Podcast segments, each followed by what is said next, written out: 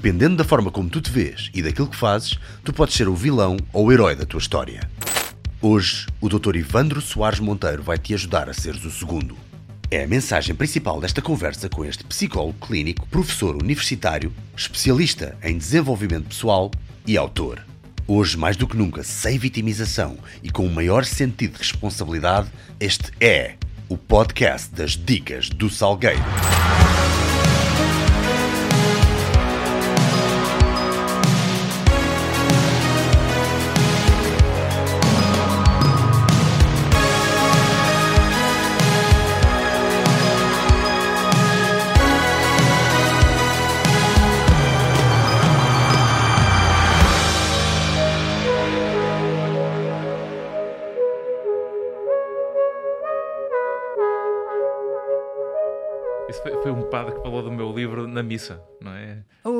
Espera aí, isto- isto- esta psicologia não é laica. Eh, não, Isto não é laica, deixa lá ver o que é que é isto. Tem vantagem de, de início disso. Mudamos pelo que fazemos. É português? É português, é. Foi na Pova de Varzim. Ou em Tem arte de ser do norte, pois tem arte de ser. Mas caríssimos. Mas ele fala aqui. com sotaque, meus amigos. Ai, tenho que pôr. Sotaque, meus amigos. Ah, Já estava esquecido. Exato, tem aqui isto. uma- É isso, Pissarra. Bate a palminha, bate a palminha, que assim é que é. Hum, onde é que está a casa do Arnold? Estiveste na casa do Arnold? Eu quero ver isto tudo. Está ali, Áustria. Está aí. Ah! Estou eu com o Arnold na foto. Era, É, olha, mais, mais todo- Está aqui o vídeo todo com ou seja, a cidade onde ele cresceu. Pronto, são agora não ouvimos, mas também não interessa. O Ok. que interessa é ver as imagens. Uau, Graz Lights and Sound Festival. Porque no dia que eu fui, na semana que eu fui lá, eu estive lá três dias e havia, por coincidência, o Festival das Luzes. Ah. Em que eles pegam nas, naquelas. Esta é uma cidade com 800 anos que, graças ao Arnold Schwarzenegger, ele que voltou a ficar no mapa.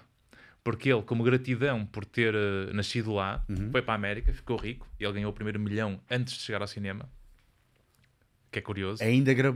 Ainda foi antes de chegar foi ao cinema? antes de chegar ao cinema, ou seja, ele com o culturismo e com a O empresa, culturismo deu o suficiente? Qual é que era a empresa? a empresa de construção civil. Ah, pois é. Porquê ninguém fala nisso? Ninguém fala nisso. Essas histórias é que são difíceis. Ele, ele, ele chegou à América e os americanos apanhavam sol e treinavam, ou, portanto, era treinar no ginásio duas horas de manhã, iam apanhar sol para a praia e depois voltavam a para mais duas, três horas de treino no final do dia. Ganda vida. E ele pensou que naquele intervalo entre o treino da manhã e o treino da tarde, quer dizer, não vou ficar a apanhar sol. Portanto, eu posso, por exemplo, apanhar sol enquanto faço obras. Então ele montou uma empresa de construção civil a dizer que eram especialistas austríacos na América, Tra- tra- tra- Traz só o microfone um bocadinho mais próximo. porque ele, porque ele é da Áustria. Então, especialistas europeus eh, de construção civil, e como era culturista, eh, e depois chamava os amigos do ginásio, para irem derrubar casas mais rápido que os americanos, porque eles são mais fortes. Epá. Então eles iam, em- em- numa manhã, eles derrubavam uma casa, uns muros, muito mais rápido do que um dia inteiro dos americanos. E depois, o que é que ele fazia? Ele contou isto na- no jantar de homenagem à carreira dele, quando estava em Birmingham, nesse jantar. Que E tive- Isto foi em que ano que tiveste isso com foi em ele? 2019. Estive com ele no jantar em Birmingham, no- na Inglaterra. Opa, fantástico. E, e então ele deitava abaixo esses- essas casas, esses, esses, esses muros velhos e pegava naqueles tijolos e depois ia vendê-los como tijolos vintage noutras empresas, noutras casas. O? O lixo de um lado serviu para construir casas no outro. Caramba. E ele dizia: Eu agora posso contar isto porque agora já, já não há consequência nenhuma. Mas isto não está naquele documentário dele Não, de não, agora? não, não. Também é tanta coisa da vida dele que eles eh, provavelmente decidiram cingir-se ao mais relevante, pelo menos Aham. eh, a do ponto de vista das pessoas. É Ah. espetacular. E aqui fiz uma apresentação tipo David é agora um Attenborough. museu, que é Sim, agora um sim, que é museu. agora um museu. Isto é a minha apresentação de David Attenborough.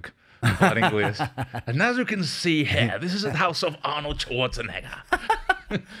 and in the front of the house, you can see the mm, fantastic sculpture of his body. Of his body. Look at the strong buttocks. Come on, join me. come on, come on. É pá, espetacular. Muito agir. Foi aqui que ele cresceu. Era neste quarto que ele era espancado, era a cama que ele dormia, era aqui, esta era a roupa que ele usava na tropa. Neste quarto ele era espancado. Olha, ele, ele sim, porque o pai espancavam, o pai batia-lhe com cintos e puxava pelo cabelo, etc. E foi graças a isso que ele quis ganhar força e músculo para conseguir fazer frente ao pai. Acho que vou começar a fazer o mesmo ao meu filho, que é para ver se... Estou a brincar, estou a brincar. Malta, calma. Não, calma, não, estou a é metáfora, é metáfora, é metáfora. Não estava. Depois ele tem outra secção da casa, que era a sala, que foi transformada num museu ligado àquilo que ele conquistou como governador na América. Então tem lá os prémios todos. Ele, ele foi o único governador da história da América que durante dois mandatos seguidos eh, abdicou do salário. A sério? Ele, Ele, durante- abdicou do salário. abdicou do salário. E Porquê é por- que essas coisas não passam cá para fora? Pois, num documentário não fica bem, não fica bem. Ainda por cima sendo republicano, não Olha, querem dizer mim- bem dos republicanos, não é? Ai, mãe, ai, mãe. Ah, as pessoas não sabem, ele é, ele é economista. Ele estudou e tem um curso de economia. Tem- sim, eu isso sabia. Isso eu ainda sabia. Dentro Era a desse- máquina que eu treinei quando estive lá. Também treinei na máquina dele. Fô, brutal. Ahm, depois a, a cadeira que ele usava, o, o robô do filme com o James Cameron que, que ele também usava, que ele trouxe para casa. Depois a- a- lá os, os bonecos de látex muito bem feitos, quer dizer, uma experiência maravilhosa de ver isto ao vivo, não é? Para quem gosta de cinema, é uma experiência única. Fiquei todo assustado a ver aquelas tripas todas de fora com o robô Ficaste e a máquina. starstruck? Ficaste starstruck? É, sim, fiquei. Muito, É. muito bom mesmo. Olha eu, o meu corpo, o meu corpo a ver o do dele. Não, é? Não era- há- O que ele treinava, isto eram as máquinas que ele usava na Que adolescência. fixe, pá. O fogão que a mãe cozinhava, cozinhava e a cadeira da, da cozinha onde o pai lhe batia. Adoro, enciclopédia. adoro a leveza como falas disso. Já está a saber, o pai batia. Ah, isto era nas escadas o puxava pelas escadas, que ele a bater com os queixos para ali fora. Também- Ei, caralho, coitado, o homem todo ensanguentado. Depois ficou assim como no. Por isso é que quer ser o herói da história, que ele Por isso é que ele rejeitou o lugar de vítima, rejeitou Pois. sempre, não é? dar, dar o significado ao sofrimento. Sempre. Hã? Dar Hã? sentido. Estudei, estudei, Exatamente. é? estudei. É pá, maravilha, maravilhoso. Pá. É, não há treino psicológico suficiente que um terapeuta como tu possa fazer para não ficar starstruck numa situação destas, certo? Não, aqui fiquei. Isto era, isto era a Sanita e a casa de banho que ele ficava ali a ver a natureza enquanto estava a fazer as suas Antes de necessidades. ser espancado. Antes de ser espancado, exatamente. É pá, muito bom. Isto era o quintal que ele depois remodelou e, obviamente, ficou aqui todo contente. E eu tive a sorte, sabes que em média as pessoas visitam a casa dele durante cerca de uma hora e meia, duas horas, mais ou menos. Adivinha quantas horas eu fiquei lá? Sim. Sete horas. Porquê? Porque eu aproveitei e fiquei a trabalhar na casa dele. A sério? Então recebi telefonemas importantíssimos e fiz negócios e falei com doentes e tudo que aproveitei eh, para estar na casa dele e então senti-me inspiradíssimo e avancei com várias coisas que eu queria escrever lá. Mas, mas isso foi, mas foi ele que te deixou? Tu- Sim, eu podia ficar lá o tempo que eu quisesse, não havia problema. E depois à saída da casa ele tem uma, uma cabine telefónica que afinal é uma máquina de, Uau, de, bis- de de tríceps. Então eu fiz aqui uma reportagem também, quem quiser ver, o estilo tipo David Attenborough, e depois no final treinei e imitei o sotaque dos filmes agora. "Ah, this is- this is training now. What I gotta do? Let's crush the enemy. Cristiano, meu. Aí está lindo. É, para que giro. Ah, é, é muito bom ver ah, alguém ah, como tu, ah, com uma forte. Este é o lago onde ele pediu a Maria Shriver em casamento. Aí, casamento. Olha o barco, que ele até rentabilizou o barco onde ele pediu o namoro à Maria Shriver. Pá, que giro. Então toda a gente anda pelo parque, não é? Porque era ali que ele corria todas as manhãs e pulava as árvores feito Tarzan, porque não tinha mais nada para fazer na vida. Ah, Estava a dizer, é, é- é- é- é muito interessante o teu lado académico ser tão recheado destas influências de, de miúdo, não é? De- Sim, de- de- é um bocadinho como eu, não é? Aliás, Aham. qualquer pessoa aqui dá, dá para ver que também tem estes heróis todos e o Arnold, obviamente, é uma grande, grande influência na Uhum. minha vida. Qual é que é o teu filme favorito do Arnold? O meu filme favorito do Arnold, eh, se calhar O Exterminador Implacável 2, É incrível. é É um grande The Terminator 2, que ele eh, dá tiros a toda- a gente, mas não mata ninguém. Hum. Não é? Hasta lá vista. Eh, e outro que eu gostei também foi, foi o eh, True Lies, A Ah, Verdade da Lies, Mentira. Ok, ok, ok. Gostei muito. ok. Que agora depois é uma, é foi uma inspiração para a série Fubar, que está na Netflix agora. Ah, já ouvi falar, mas não. não. Já a vi toda, está muito interessante, porque é uma Está espécie de True Lies. Gostaste? É uma espécie de True Lies. Confere, confere. ou, ou aqui é True Lies. É, vale a pena, vale a pena. É bem Boa. interessante, não é? Então, com tudo o que fazes, ainda tens tempo, ou arranjas tempo e o make time para ver Sempre. os teus filmes, as tuas séries, manter. Uh, como, é que é, como é que tu uh, adicionas a vida artística ao teu cardápio e à tua absorção mental É, ou seja, no dia a dia? uma vida, uma vida ocupada é, é diferente de uma vida preenchida. São coisas diferentes. É? Uma vida ocupada é uma vida que, se calhar, eu ocupo muitas vezes com aquilo que não tenho consciência propriamente onde é que eu estou a ganhar energia ou a perder energia. Enquanto que uma vida preenchida é aquela que realmente é aquela que nos enche. E para isso eu tenho que ter a consciência do meu lado para eu conseguir fazer escolhas onde é que eu vou oferecer o meu tempo. Porque há coisas que merecem o meu tempo e há coisas que não merecem o meu tempo. Por exemplo, tu mereces o meu tempo. Ah, muito é? obrigado, muito obrigado. Portanto, nós Muito fazemos obrigado. escolhas na vida para poder oferecer tempo, tempo que nunca mais volta, porque essa é a maior riqueza que existe na nossa natureza. E não é fácil dizer que não, não é? Temos sempre medo de fechar portas. É ou- complicadíssimo dizer que não. Principalmente as pessoas mais proativas. Há pessoas que fazem delas, fazem da vida delas o MO de, de- de dizer que não a tudo, porque pronto. Sim, mas aí também acaba por eh, levar a um afastamento do mundo. não é? Hum. Mas o- o- o conseguir dizer que não é uma forma de ganhar valor. Porque quanto mais eu digo que sim quando já não consigo dizer que sim, ou quando já não posso dizer que sim, melhor dizendo, é? Uhum, Eh, mais eu acabo por começar a perder o meu próprio equilíbrio. E esse é um dos problemas quando nós, por exemplo, somos muito competentes. Quando nós somos muito competentes, o mundo vai recorrer muito a nós. E, portanto, quanto mais competência nós entregamos ao mundo, mais valioso nos tornamos para o mundo e mais o mundo vai nos pedir constantemente eh, o que nós fazemos ou o- aquilo que nós podemos entregar.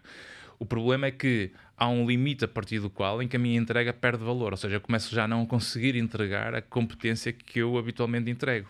E se eu não tenho consciência disso, eu acabo por depois começar a prejudicar aquilo que eu próprio construí. Então isso é uma forma quase que de auto-boicote. Nós estamos quase que ahm, a destruir aquilo que acabamos por construir e que nos custou durante algum tempo.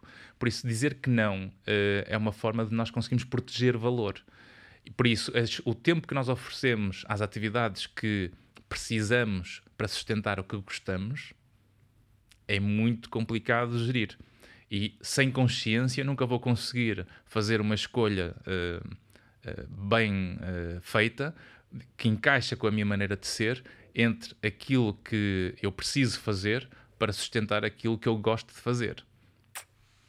Eu tenho uma dificuldade recentemente que é ah, como criador de conteúdos é muito relativo àquilo que eu preciso de fazer. Ou seja, uma coisa é ah, às três da tarde aparece aqui um aluno, tem que lhe dar uma aula. Isso é fácil. Ok, isso é fácil.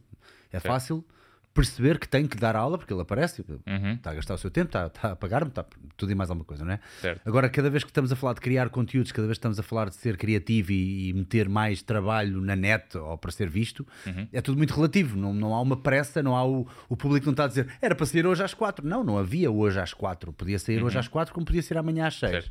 Portanto, é um bocadinho mais com base na criatividade. E tentar ter aquele lado executivo de, ou quase militar, de não, tens que fazer e tens que ter rigor, mas ao mesmo tempo mantendo a veia criativa, é sempre uma dualidade com a, com a qual eu ando à luta. Inclusive, eu comecei a ser demasiado militar na, na forma como eu utilizo o meu próprio entretenimento, porque eu vejo o meu entretenimento e aquilo que eu faço, isto para voltar atrás e para falar de, uh, de tu chegares a casa e ainda poderes ver séries ou ouvir música. Uh, eu comecei a ser também disciplinado com isso, mas depois comecei a perceber: mas eu já não estou a ter prazer quando é assim, porque as artes não é suposto serem. Eu não vou agora uh, absorver arte das 9 às 11. Isto não funciona assim. Ou me está a apetecer Uhum. e o filme está a entrar, ou então é pá, para o filme a meio. Mas depois há uma culpa por meter o filme a meio, porque aquilo é tudo para mim também. Certo. Há assim alguma forma de uma pessoa conseguir hum, não cair? Isto para criadores de conteúdo e para malta que vive de- de- de- de- no panorama ou, ou que vive numa. Numa, numa, num paradigma, digamos assim, mais, mais criativo. Uhum. Se tu reparares, nós temos eh, características diferentes. Todos nós temos características diferentes entre nós. E eh, nós temos variações eh, ao longo do dia em termos de energia. E, há e isso tem a ver com ritmos biológicos, ou melhor dizendo, ritmos cronobiológicos. Eh, em que nós, há pessoas que, por exemplo, têm ritmos cronobiológicos em que funcionam melhor de manhã, são cotovias, e outros são eh, mochos, portanto funcionam muito melhor à noite.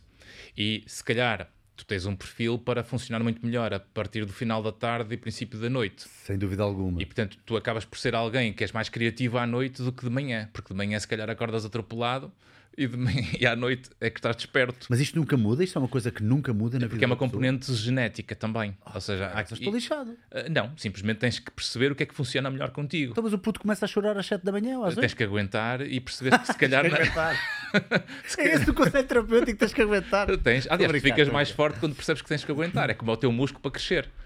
Não é? Quando tu queres que um músculo cresça, tu tens que suportar no limite o teu músculo para ele perceber que tem que expandir a fibra muscular. Então, preservar aqueles momentos comigo próprio de mais criativos, mais artísticos à noite uh, tens que proteger é uma de boa alguma ideia forma. porque está ingrained em, em mim. É Sim, isso? sim. Porque podes reduzir a frequência, provavelmente, por causa das circunstâncias que no momento não te permitem. Sim, o que era de antes até às 5 da manhã pode ser agora até 1 uma e meia. Uh, Por exemplo, não é? se aguentaste, se não tens que tocar uma fralda no meio, não é?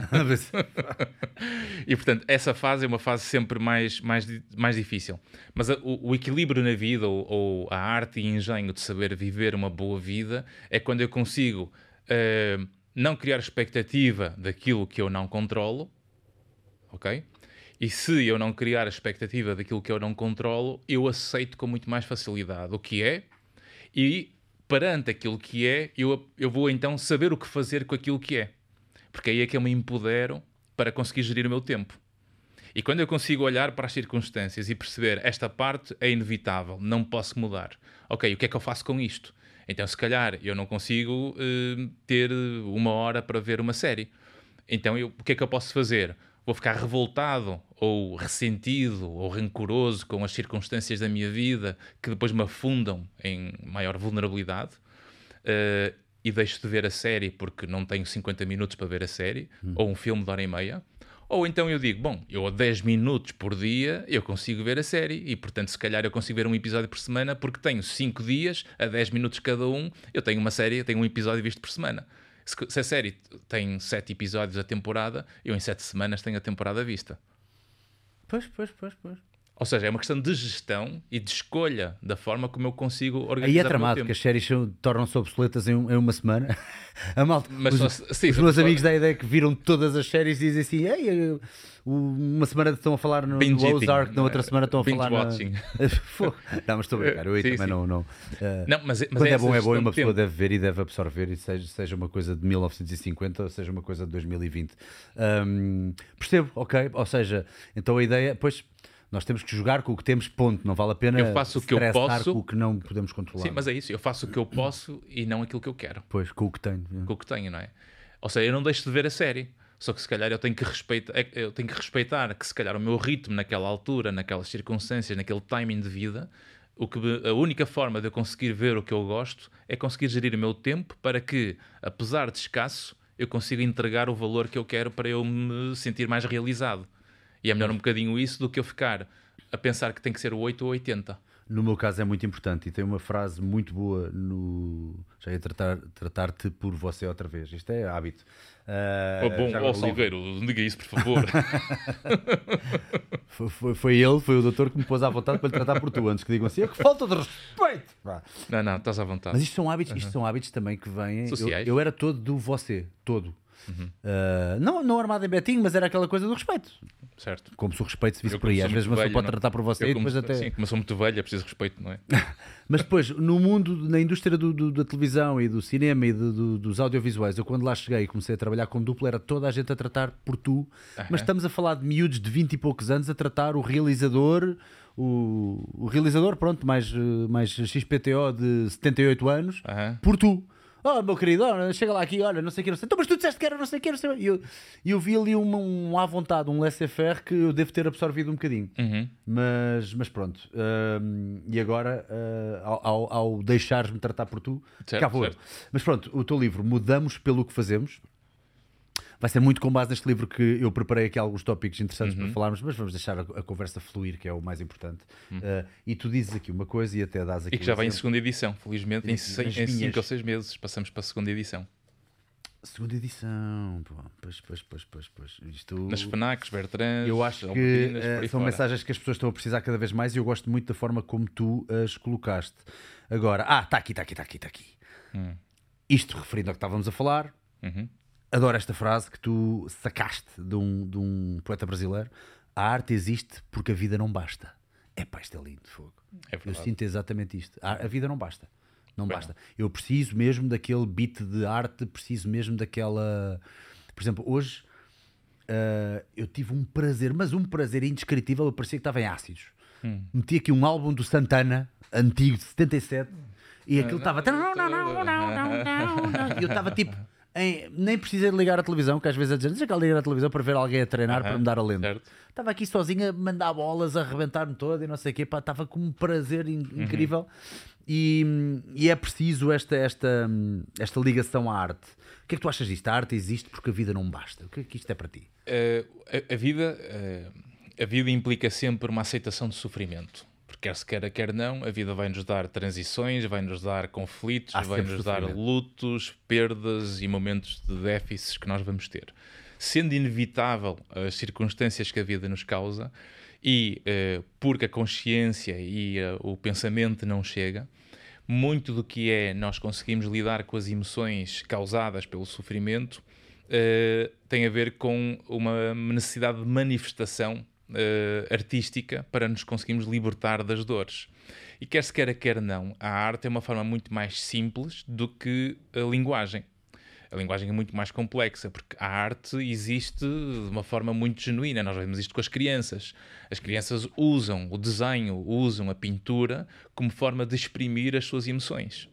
E quer se queira, quer não, quando eu arranjo mecanismos de conseguir eh, libertar as minhas emoções, eu consigo torná-las muito mais flexíveis para não as prender. E tudo que implica emoções presas bloqueiam o nosso funcionamento. E portanto, se eu consigo, através da arte, funcionar melhor no meu, no meu dia a dia, eh, ou pela forma como eh, eu, pela pintura, ou pela escultura, ou pela poesia, eh, ou seja, pela forma como eu uso a arte para conseguir manifestar as minhas emoções, porque a criatividade surge muito por causa da agitação emocional. Portanto, ninguém inventa quando está neutro. É quase preciso de, não é? Preciso Ou é de. quando levou uma pancada muito forte ou quando está muito apaixonado. E portanto, quando a vida é maravilhosa e o momento é eufórico, nós naquele momento, com as nossas emoções, começamos a querer, eh, sei lá, inventamos um, um grupo, um- um- inventamos acordes bonitos nas guitarras, nos pianos, começamos a escrever poesia bonita, a dizer, oh meu amor, o quanto eu te amo, faz de mim o teu, o que for. e se for na parte da pintura a mesma coisa, os quadros saem com muito mais cores vivas. Se for para o lado da tristeza Então não requer skill. Requer perceber é skill, relativo, não é? Quer dizer, requer coisas skill se eu estiver preocupado com a audiência. Uh, Ou seja, se eu, se eu preciso me aperfeiçoar por causa da audiência, eh, há um, há um interesse secundário na manifestação da arte ou no Hum. recurso à arte.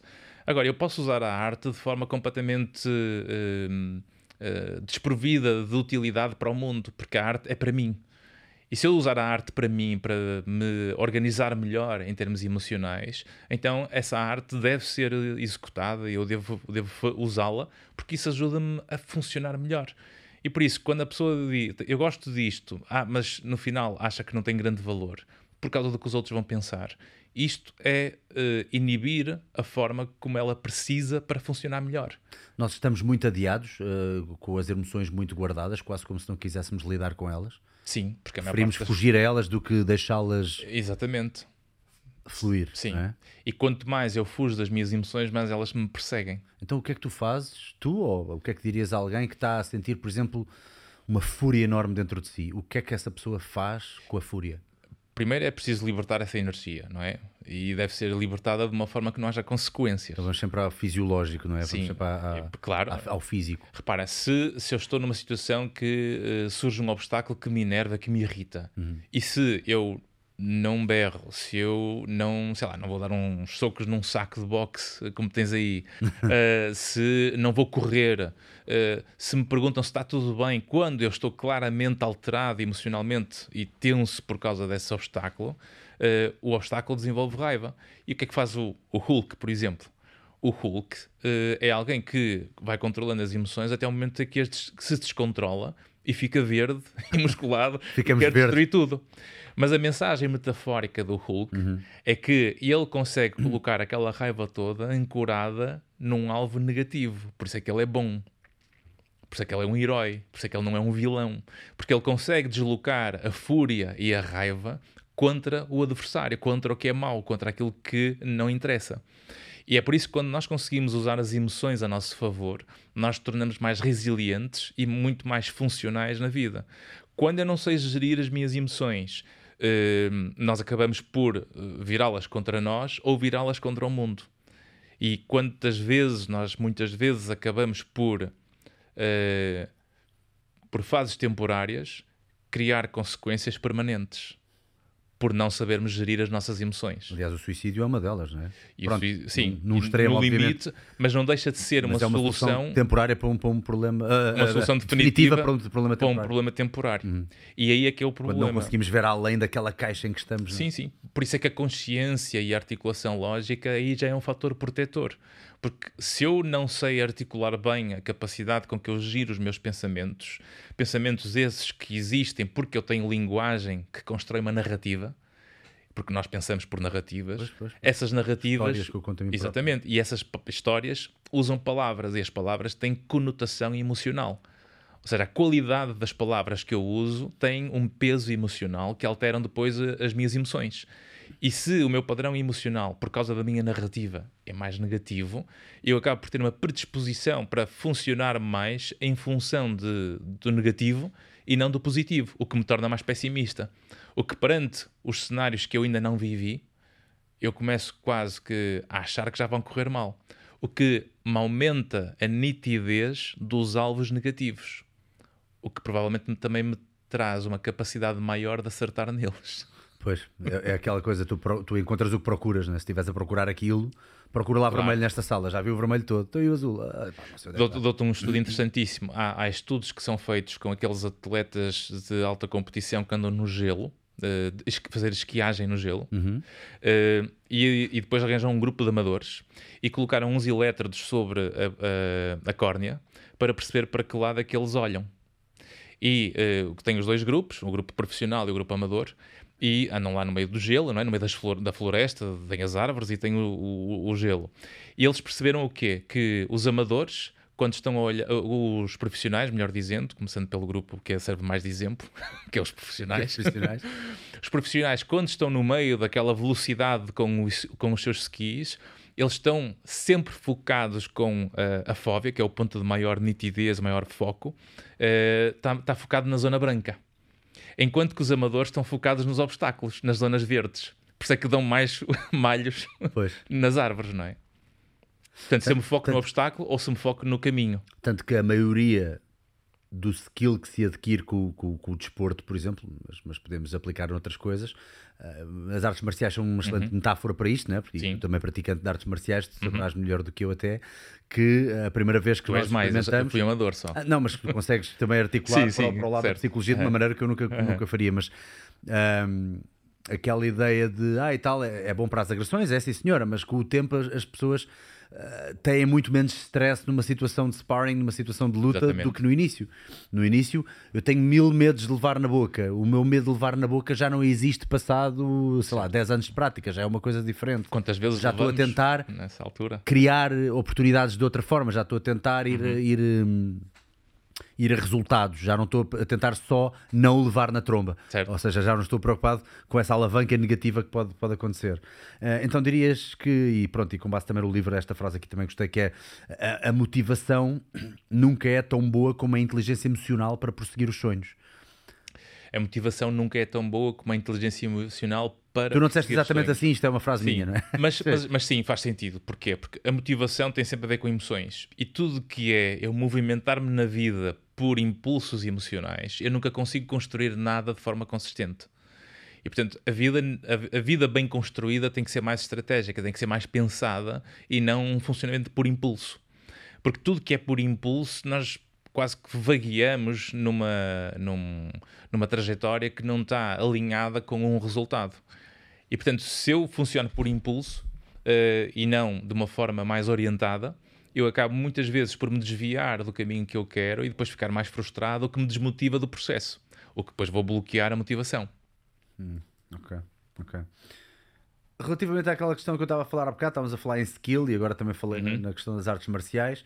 O Alan Watts, aquele filósofo um, britânico, ele dizia uma coisa muito interessante que era There's no happiness without skill. Não há felicidade sem skill. O que é que tu achas disto? Isto faz sentido para ti?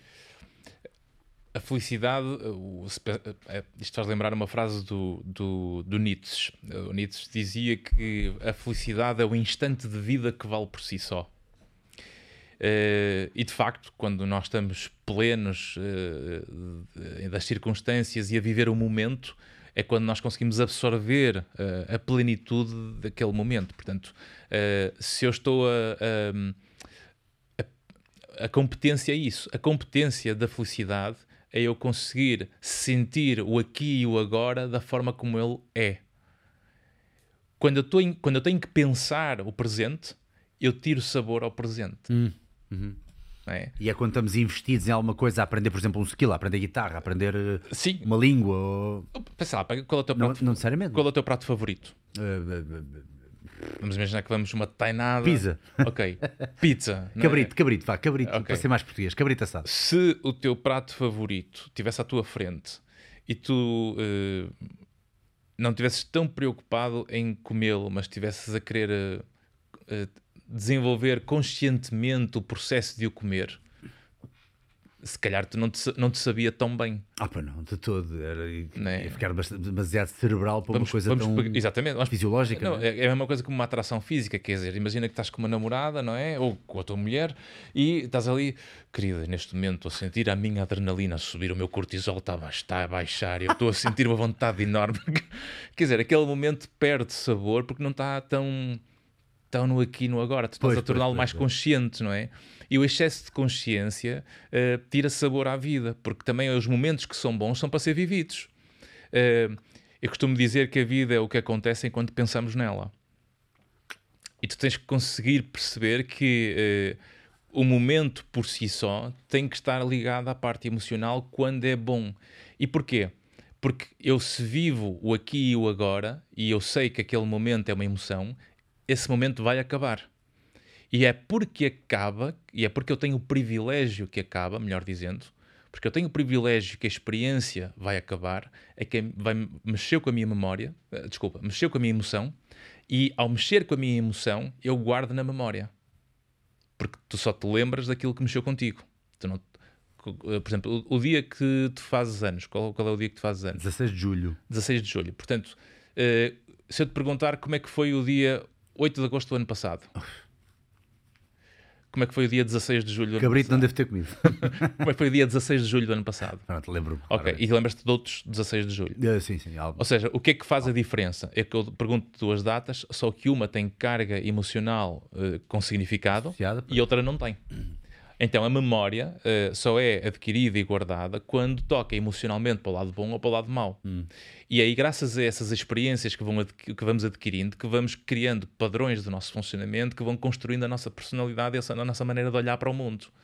E graças a essa construção, tu começas depois a ver o mundo de um determinado prisma que. Uh, se tiveres consciência disso, tu podes continuar a evoluir e a tornar-te cada vez mais maduro para que cada vez menos coisas mexam contigo e aprendas a saborear cada momento da melhor maneira, independentemente dos problemas ou das circunstâncias que a vida nos esteja a dar. Então é um bocadinho o nosso lado miúdo, ou o nosso lado um bocadinho mais ingênuo, a deixar apenas fluir e a deixar apenas brotar essa sensação. Ora, aí está. Porque, porque uhum. eu, não sei se, eu não sei se sou eu, mas eu vejo muitas pessoas a, a padecer do mesmo, que é um excesso de consciência, excesso de autoconsciência que é que uhum. eu sou, o que é que eu estou a fazer, o que é que me está a acontecer, o que é que eu... Não é bom pensar a mais. Não é bom pensar a mais. Não. Eh, no entanto, hum, no mundo em que estamos agora, em que nos está toda a gente a dar conselhos e toda a gente agora é guru e toda a gente uhum. tem um conselho sobre como nos libertarmos da doença mental, eu acho, eu não sei, eu estou naquele limbo em, em perceber se estamos a falar demasiado em doença mental ou se estamos a falar na dose certa ou se devíamos falar um bocadinho menos, ou se. Isto porquê? Porque eu acho que já há uma hipocondria, tal uhum. como haveria uma hipocondria se alguém tem uma dor no peito e vai escrever no, no Google e de repente uhum. é tipo tens um cancro, certo. ou tens problemas cardiovasculares por causa da dor no peito, ou vais ter um AVC, seja o que for. Uh, eu acho que, pode, acho que acontece a mesma coisa porque ainda por cima é um, é um assassino silencioso, não é? A doença Sim. mental não é uma coisa que eu diga, ah, estás uhum. vermelho. Certo. Portanto, se estás vermelho, uhum. ou se a língua está não sei o quê, ou se, não há um indicador, não, eu, não, eu não faço análise e digo que estás com depressão. Claramente, as certo. análises indicam. Se até há, mas... a, a, questão é que quase. Uh, primeiro, há muita gente a falar de saúde mental. E a saúde mental hoje em dia passou por um registro em que parece que é fácil falar de saúde mental porque toda a gente fala de saúde mental. Pois qualquer pessoa que por ter tido uma experiência de repente a dizer eu vou dizer como é que eu saí da, da, da depressão. E uh, uh, uh, não, não é que seja mal falar. Pois mal... é, é que eu não acho isso inválido. Eu próprio já o fiz, género, Sim, olha, sim. eu passei por uma depressão, ou passei por isto ou por aquilo. São bons exemplos. E o sim. que eu fiz foi blá blá blá. Não estou a dizer para fazeres, mas olha, já agora se quiseres ouvir, porque podes. É um ótimo exemplo. E se calhar o teu exemplo é um bom exemplo inspirador para eu querer cuidar de- do meu problema. Mas se aquilo que foi a solução para ti eh, eu vou copiá-la, provavelmente a tua solução é o meu veneno. E aí é que, Copiar é. e esse é o grande problema hoje em dia, em que eh, eu, enquanto psicólogo clínico e profissional de saúde mental, eh, eu não sou guru de ninguém, nem sou a solução de ninguém, porque a minha vida não é exemplo para ninguém. Eu tenho o meu estilo de vida, tenho a minha maneira de viver a minha vida, mas a minha vida não é um exemplo que a ciência demonstra que é o ideal. E por isso, eu não posso pegar numa vida que é minha e usar a minha vida como modelo para os outros. Agora, eu posso dar um exemplo que, se corresponder ao modelo da ciência, então eu aí já estou a servir a comunidade e o mundo para que, empoderando com essa consciência as capacidades de cada um, cada um consiga fazer o seu trabalho individual, de- a sua responsabilidade individual, de provocar a sua própria mudança, usando os recursos dos contextos e com a rede que tem para conseguir fazer a sua melhoria. Mas nunca por causa do outro. Porque quem, quem, quem olha para alguém como alguém que vai dar a solução é alguém que vai ficar muito mais sujeito à dependência. E se eu já sou vulnerável porque não consigo cuidar de mim o suficiente e já estou a achar que é o outro que vai me trazer a solução, eu vou alimentar a minha própria dependência, o que nunca vou encontrar a solução certa para mim. E então, então relativamente a esta questão da, da consciência e da autoconsciência, ela faz falta, só que provavelmente numa grande porção de pessoas, não vou dizer da maioria, não tenho dados, mas uma grande porção, ou, uma grande porção das pessoas que estão a padecer de algum tipo de depressão aliada ao excesso, vá, digamos assim, de digitalização Sim. e provinda ainda de um Covid, de uma quarentena, etc., que nos fez mais mal do que bem, parece. Hum, essa, essa autoconsciência não está a ser virada para ela, está a ser muito mais bebe- bebedora de exemplos dos outros. E, e está a ser, está a deixar-se levar. e está é? a ser transformado em, em- em- Ou seja, nós acabamos por quase demasiada informação, demasiada palha, não é? muita palha, muita informação e transformar em problema ou doença aquilo que é normal. Uau, uau, uau, uau, ok. E não é assim, ou seja, Yeah. Nós, nós quase que estamos num registro social que se eu ficar triste parece que eu estou com um problema. A tristeza é uma emoção perfeitamente saudável, esperada, inata e necessária. Estigmatizou-se para caraças essa, essa, essa, essa convenção de ansiedade. Eu sofro de ansiedade. What the fuck? Toda a gente sofre de ansiedade. O que é que, o que, é, que é isto? E repare, se me aparecer um urso à frente, eu tenho que ficar ansioso. Eu não quero pensar se fico ansioso. Claro. eu tenho que fugir do urso, não é? Claro, claro, claro. E portanto, a nossa natureza é, é, eh, tem emoções básicas e essas emoções básicas existem para nos proteger. Por exemplo, uma pergunta que a maior parte das pessoas, se calhar, eh, ajuda a refletir, que é ahm, porquê é que nós pensamos? Para, resolver, para resolver problemas. Quando a vida corre bem, tu pensas na vida? Não, de todo. Então, Essa foi, um, essa foi uma frase do livro que eu fiquei tipo, sacana. é exatamente isso. Eu penso bué na vida quando estou mal, não ora, aí está. Porquê é que me interessa pensar na vida quando está tudo a correr bem?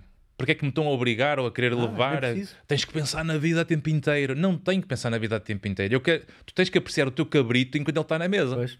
E até, e até a malta que até hoje em dia está muito ligada aos rituais, é o banho de água fria, é o não sei o quê, é o chazinho de manhã, é o, é o jejum, é o blá blá blá, é o tens que meditar, sabor. meditar 15 minutos e não sei o quê.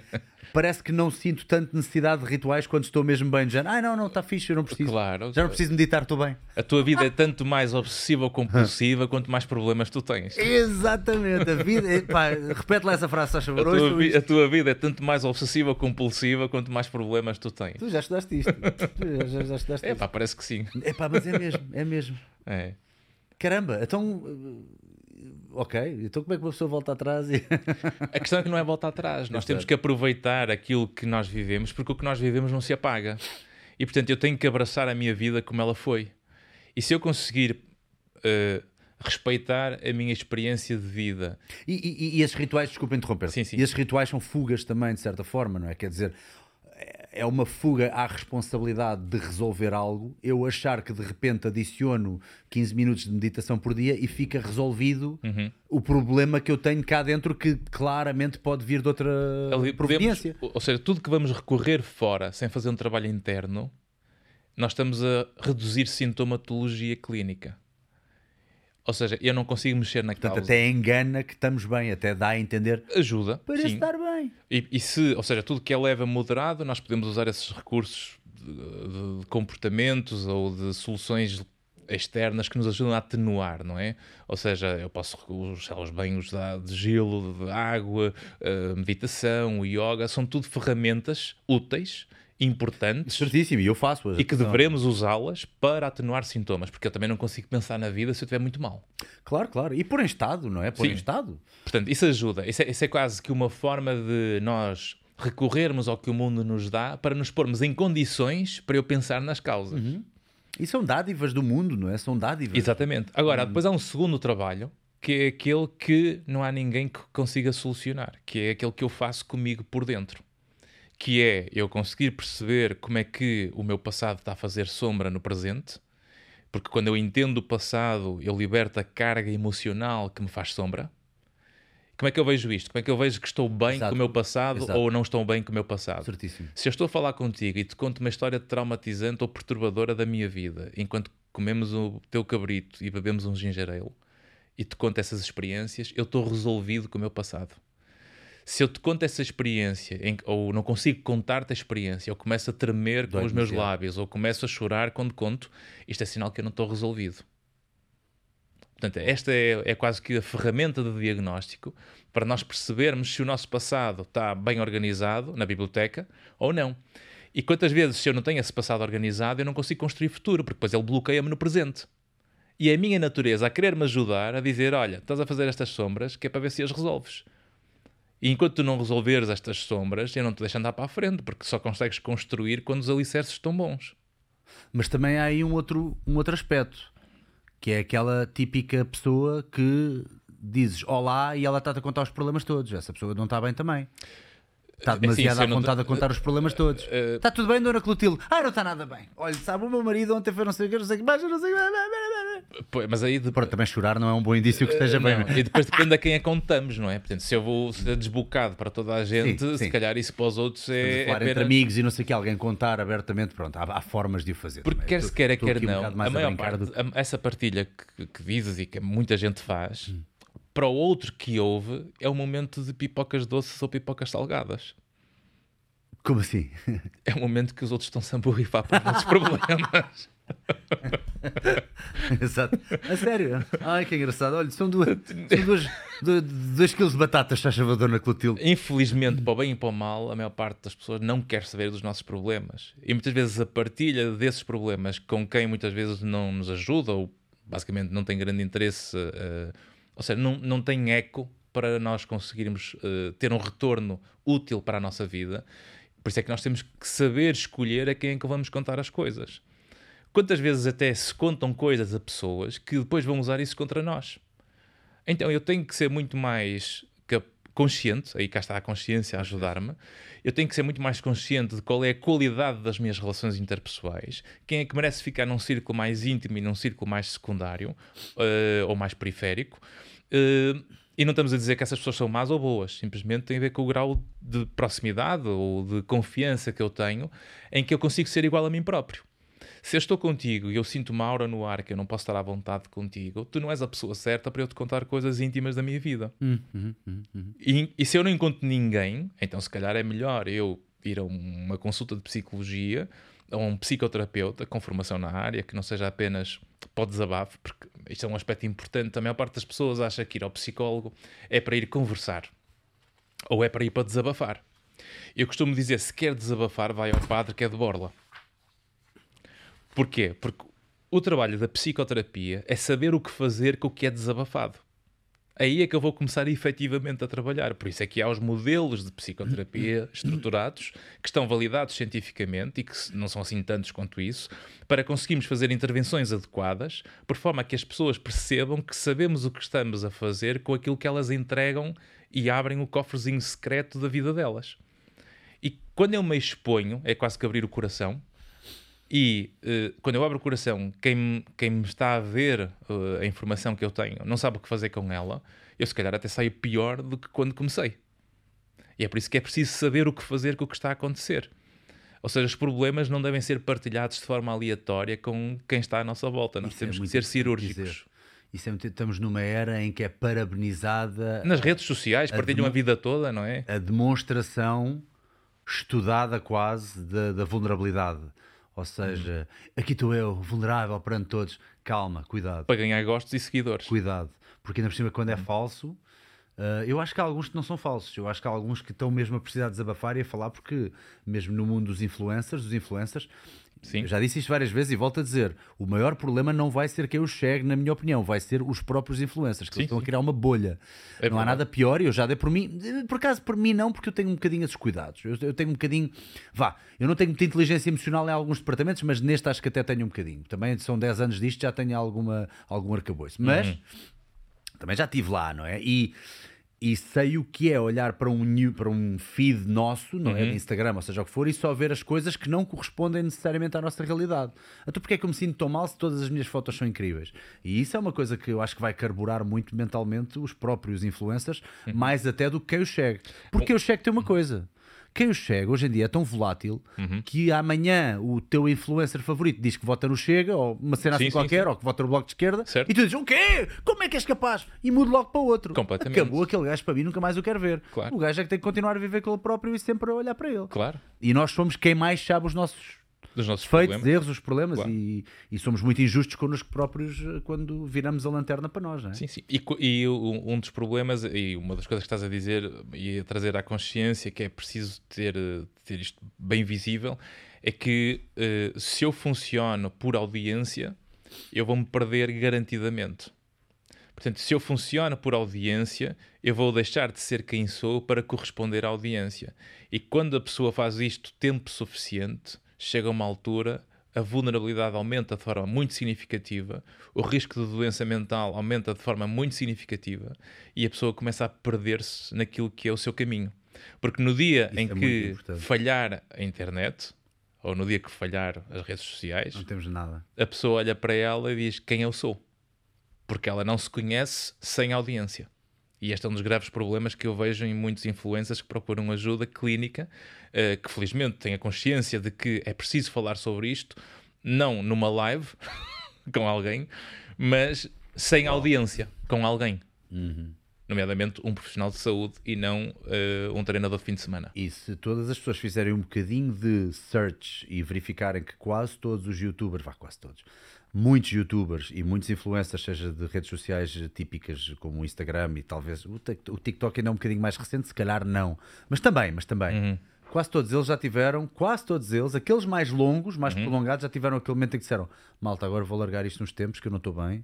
Uh, até metem o ecrã a preto a dizer até já, ou uma cena assim qualquer. Exato. Malta, eu não estou bem, estou a sentir umas cenas estranhas, vou dar uma volta, vou passear, vou de férias, preciso de preciso desligar as redes uns tempos.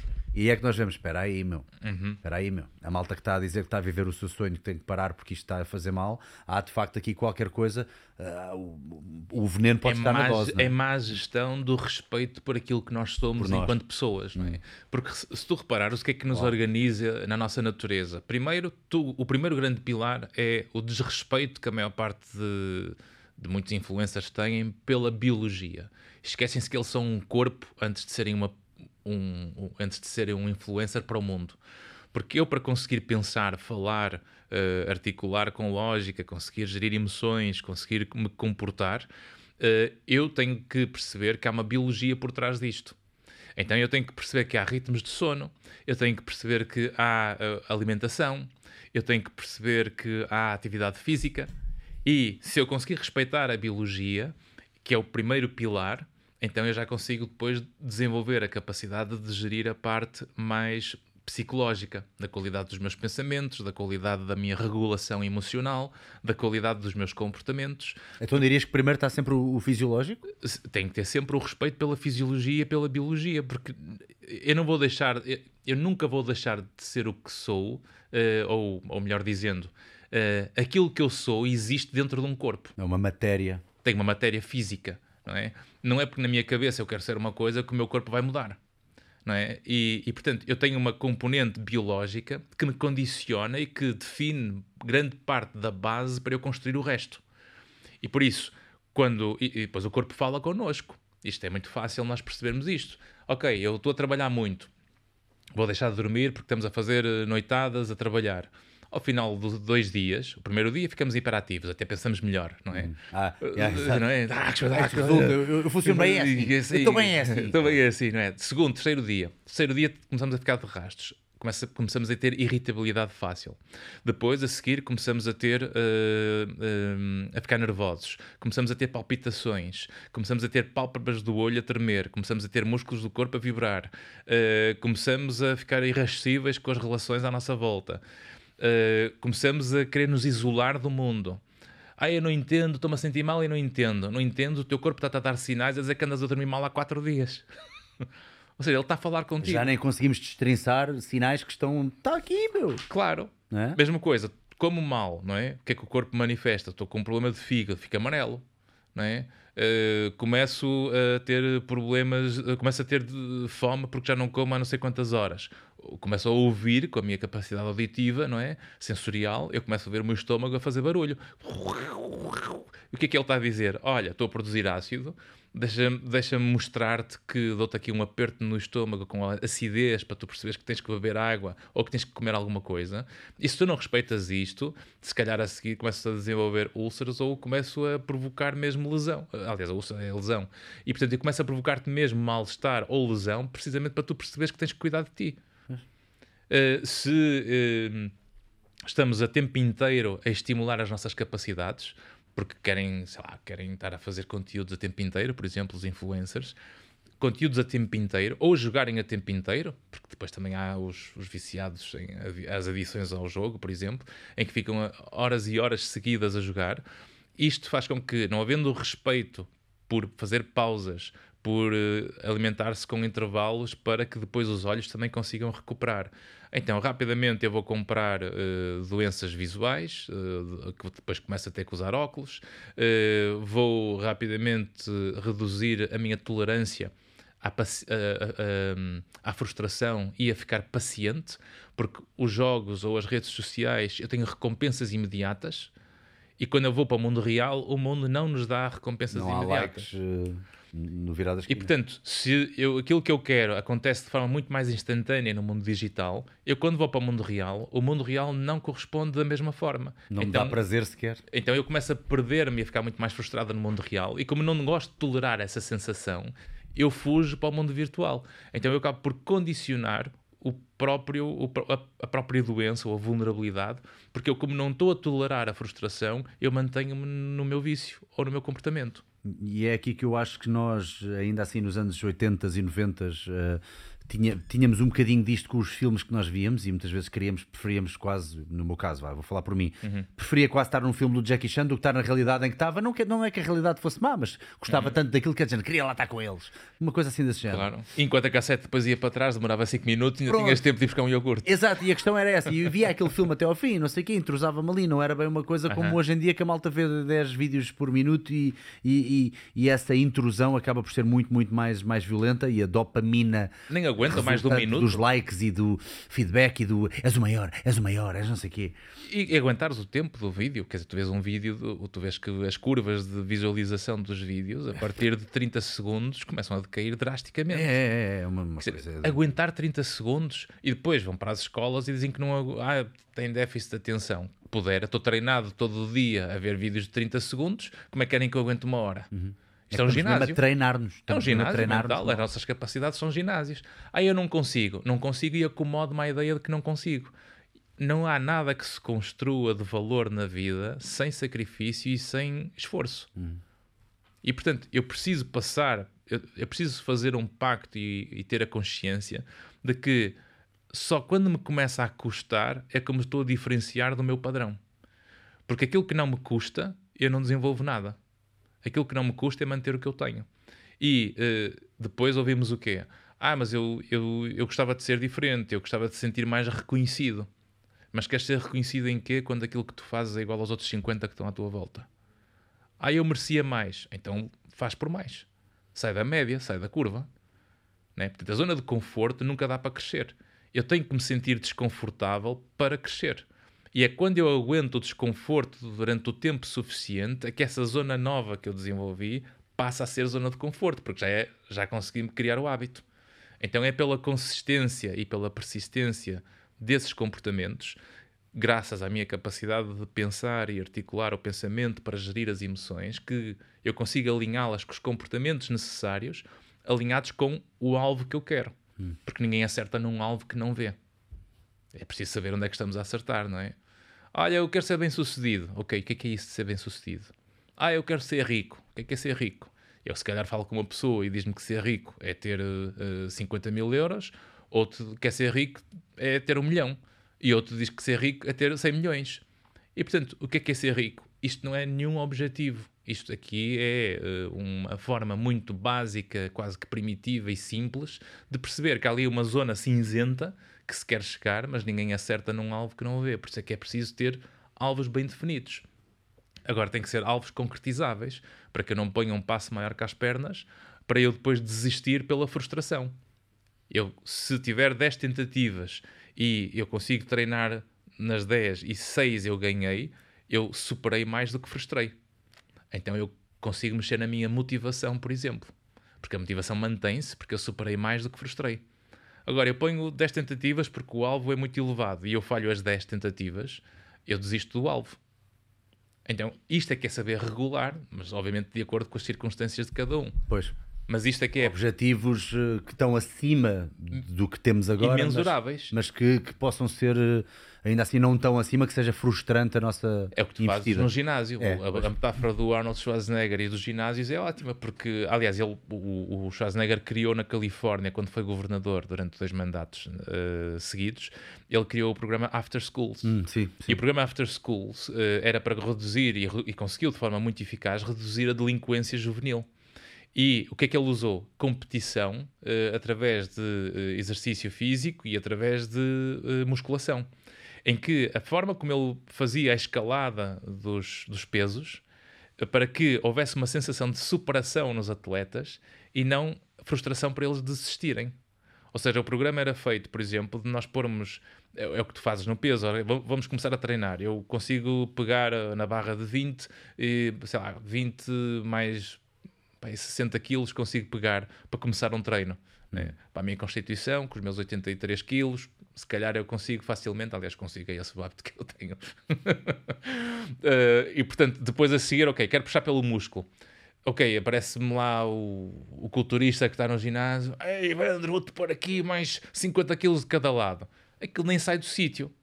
Ou seja, eu vou-me frustrar. E sempre que ele está lá e estamos a fazer aquele peso, eu não consigo pegar naquele peso. Então eu vou abdicar do treino, porque eu não quero passar aquela humilhação ou aquela pois, frustração. Pois, pois, Agora, se eu começar a pôr dois e consigo em esforço e estou a tremer e pouso outra vez, faço isso várias vezes, vou fazendo isto várias vezes ao longo de, das semanas, chega a uma altura e eu começo a deixar de tremer.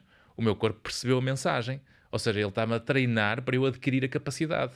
Então eu estou-me a superar. E quando eu olho depois para os registros, por isso é que eu preciso de espelhos para que a minha memória guarde, eu depois guardo uh, o registro do que é que era o meu, o meu peso, o peso que eu conseguia levantar no início do mês de uh, dezembro e agora no final de janeiro, e de repente eu começo a perceber que eu já estou a conseguir pegar mais 10 quilos do que eu tinha há um mês e meio atrás. Então de repente eu estou a receber um prémio emocional de superação. Então eu digo, epá, estou a gostar de treinar eu estou a conseguir atingir o objetivo. E é esta experiência que nós fazemos na vida e que, através deste exemplo do ginásio, serve de metáfora para que depois nós possamos expandir para outras áreas da nossa vida, quer nas questões profissionais, quer nas questões amorosas, quer nas questões familiares, porque depois nós mexemos na frequência e na intensidade de todos estes contextos, porque isto são coisas muito objetivas. Uhum. Pois, pois, pois, pois. Não estamos a falar de coisas uh, subjetivas, subjetivas ou, ou, ou, esotéricas, né? uhum. são coisas muito objetivas. Uhum. Pois, pois, pois, pois. Treinas no ginásio e achas que sabes o que estás a fazer, mas eu acho que cais sempre naquilo que eu também caio. Acabamos a fazer aquilo que mais gostamos, mas que menos precisamos. Contudo, e como eu gosto de ti, mais ou menos, tens agora uma aplicação onde podes treinar no ginásio com a minha programação. Nesta aplicação tens um calendário que te diz exatamente o que fazer a cada dia. Até nos dias de descanso eu dou-te dicas de entretenimento. E cada exercício ou conjunto de exercícios que tu não percebes, clicas e vês-me a mim a fazê-los. Queres melhor? Torna-se super fácil estar no ginásio e fazeres uma consulta rápida ver, ah, era este exercício. Ok, E o melhor disto tudo, tens acesso a mim, tens um chat da nossa equipa em que tu entras em contato comigo, mostras-me os teus vídeos, eu vejo a tua técnica, eu corrijo, eu chamo-te nomes e agora a grande novidade, já há duas programações. Há uma chamada Máquinas de Guerra, que é para a malta que não tem restrições e quer levantar carros, quer correr maratonas, quer saltar para cima de prédios. E a outra, que é a programação Guerreiras do Salgueiro, para mulheres, que normalmente têm objetivos um bocadinho diferentes disto e está lá tudo contemplado, sem esquecer coisas tão importantes como a flexibilidade, a agilidade, a resistência e, obviamente, a hipertrofia de certos grupos musculares que normalmente as senhoras mais desejam. E o melhor disto tudo ainda é o preço: 15 euros por mês. Mereces, vá. É só ires a dicas do salgueiro.pt, vais à loja e está lá. Cá te espero na nossa comunidade. Uh, houve aqui uma, uma situação engraçada que eu acho que é importante falarmos disso porque ah, são duas posições provavelmente diferentes uh, e não em jeito de debate, nem, nem, nem em jeito de diz que disse, é mesmo uhum. só para falarmos aqui de opiniões. Um, o papel das crenças. Eu coloquei um vídeo no Instagram de, de, um dos convidados que eu aqui tive a falar de vida espiritual em que ele dizia que as pessoas deviam se despedir de crenças. Hum provavelmente porque vindo, não vou falar por ele, mas provavelmente vindo muito mais daquela onda de são as crenças que muitas vezes podem lixar as pessoas no sentido de eu tenho uma crença que está tão enraizada em mim que assim que o mundo me mostrou que as coisas não são bem assim, uhum. o meu mundo desabou. Portanto, nós também sabemos que as crenças podem ser para o bem ou para o mal. Uhum. Mas então, na visão dele, quando eu perguntei, mas devia-me despedir de todas? Ele diz, é impossível despedir de todas. É uhum. impossível. Ele disse logo isso. Uhum. Mas disse, um, e é o podcast com o Luís Martins Simões, de, sobre vida espiritual, portanto também foi muito interessante. Uhum. Recomendo que vão ver, que, se ainda não viram. E diz que, obviamente, ele próprio nunca conseguiu despir todas as crenças, é um, um trabalho quase impossível, mas uhum. que na visão dele o ideal seria tentar pelo menos conseguir despê-las, porque a qualquer altura a vida mostra-nos uma coisa diferente e nós parecemos um bocadinho mais be-water. Pronto. É, é, uma ótima, é uma ótima. Pronto, e tu na altura pergunta. comentaste lá no, no, Instagram e tu disseste que as crenças eram importantes por uhum. outras razões. Portanto, já te vou, obviamente, certo. deixar defender essa, uhum. essa, essa tese. Vá. Um, e até dizes aqui uma coisa importante que eu acho que se calhar até eh, é, é, é, baliza bem aqui a, a, tua opinião, que é. Um, Abdicar do conhecimento e do trabalho já tido por gerações e civilizações anteriores é uma escolha infeliz e imatura de quem acha que chegou ao mundo e vai descobrir a pólvora. Ou seja, uhum. a forma como o ser humano sempre precisou de crenças como forma de símbolo para dar um bocadinho mais de cor à sua vida. Sim. Estou a falar bem, mas vou-te deixar dizer o que é que tu achas das Ou crenças. Seja, uh, nós, nós não chegamos a este mundo. Uh, uh, de repente, ou seja, nós, nós, nós chegamos a este mundo num, numa trajetória de evolução de uma espécie, de uma história construída por essa espécie, e nós estamos aqui num intervalo de tempo uh, vivos, não é? É como dizia uma frase que eu gostei de ver esta última semana, que dizia uh, nós todos temos a garantia de que nascemos e que morremos, temos que aproveitar o intervalo. E portanto, neste período de tempo que nós estamos cá, Uh, obviamente, nós, nós chegamos com uma embalagem que tem a ver com uma componente genética e que tem a ver com uma componente mais uh, de vivência de vida. É aquilo que, de um ponto de vista científico, nós falamos naquilo que vem da filogenia, que é o que vem com a componente genética, e depois vem a ontogenia, que é o que vem com a experiência. E, portanto, é esta combinação que uh, nos vai organizando e definindo e construindo. Mas um mundo sem crenças, nós ficamos muito mais perdidos Portanto, uma vida sem crenças não faz sentido.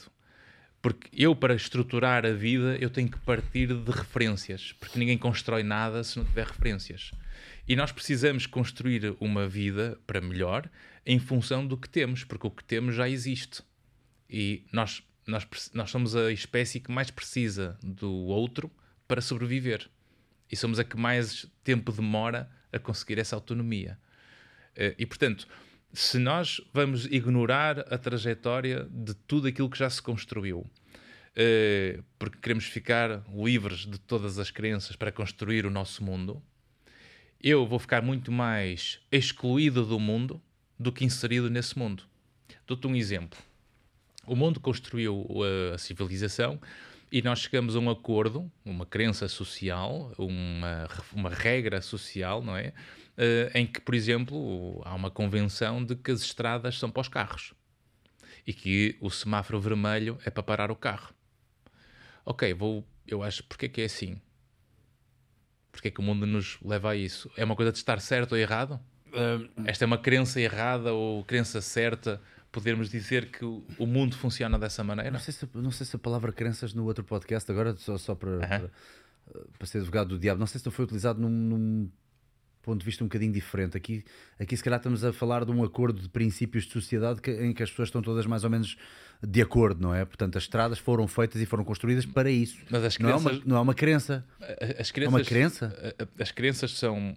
As crenças vêm de axiomas que são construídos ao longo do tempo para tornar o mundo previsível para funcionarmos em Se conjunto. alguém fez asfalto era precisamente para rodas poderem rodar, não é? E para tornarmos o mundo previsível para nós os dois e para todos. Por exemplo, o computador foi feito para teclar porque estão aqui as teclas para teclar, não é uma crença. Mas repara que Eu se- creio que isto é para. Mas se tu não tivesses crença. Eu estou a pegar uma- num exemplo concreto para depois chegarmos à, à crença mais subjetiva. Sim, que- ok, sim, sim. Mas- eu acho que aqui é pronto, ali também estamos a falar mais de crenças subjetivas no sentido de eu tenho a crença que era mais no sentido, por exemplo, eh, imagina que eu andei com uma namorada e, e, e acabei e aquilo acabou mal. Depois a segunda namorada acabei e aquilo fez-me mal.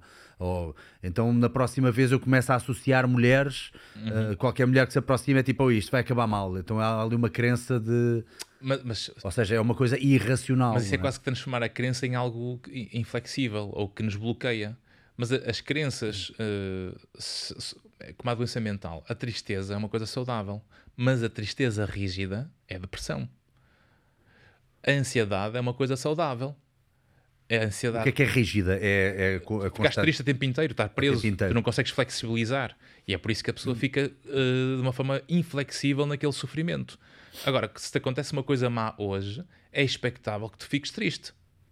Aliás, é estranho tu não Claro, ficares claro. E, triste. e é saudável. Sim, é muito saudável. Aliás, é eu, eu, eu quero ficar... não ficar, certo? Ora, exatamente, não é? Eu quero ficar, eu, eu quero, não, eu, eu, a minha natureza escolhe de uma forma Pois, automática. eu querer não queria, mas queria Mas tem estar que ser. bem, não é? Isso é quase que nu- num luto, eh, num funeral, alguém vir ter connosco e estamos a chorar e diz: Ah, estás a chorar, pensei que eras mais forte. Né? Ou então, se não estamos a chorar, Parece um "Ai, do gato fedorento. exato. Ou então, Queres se- mais forte?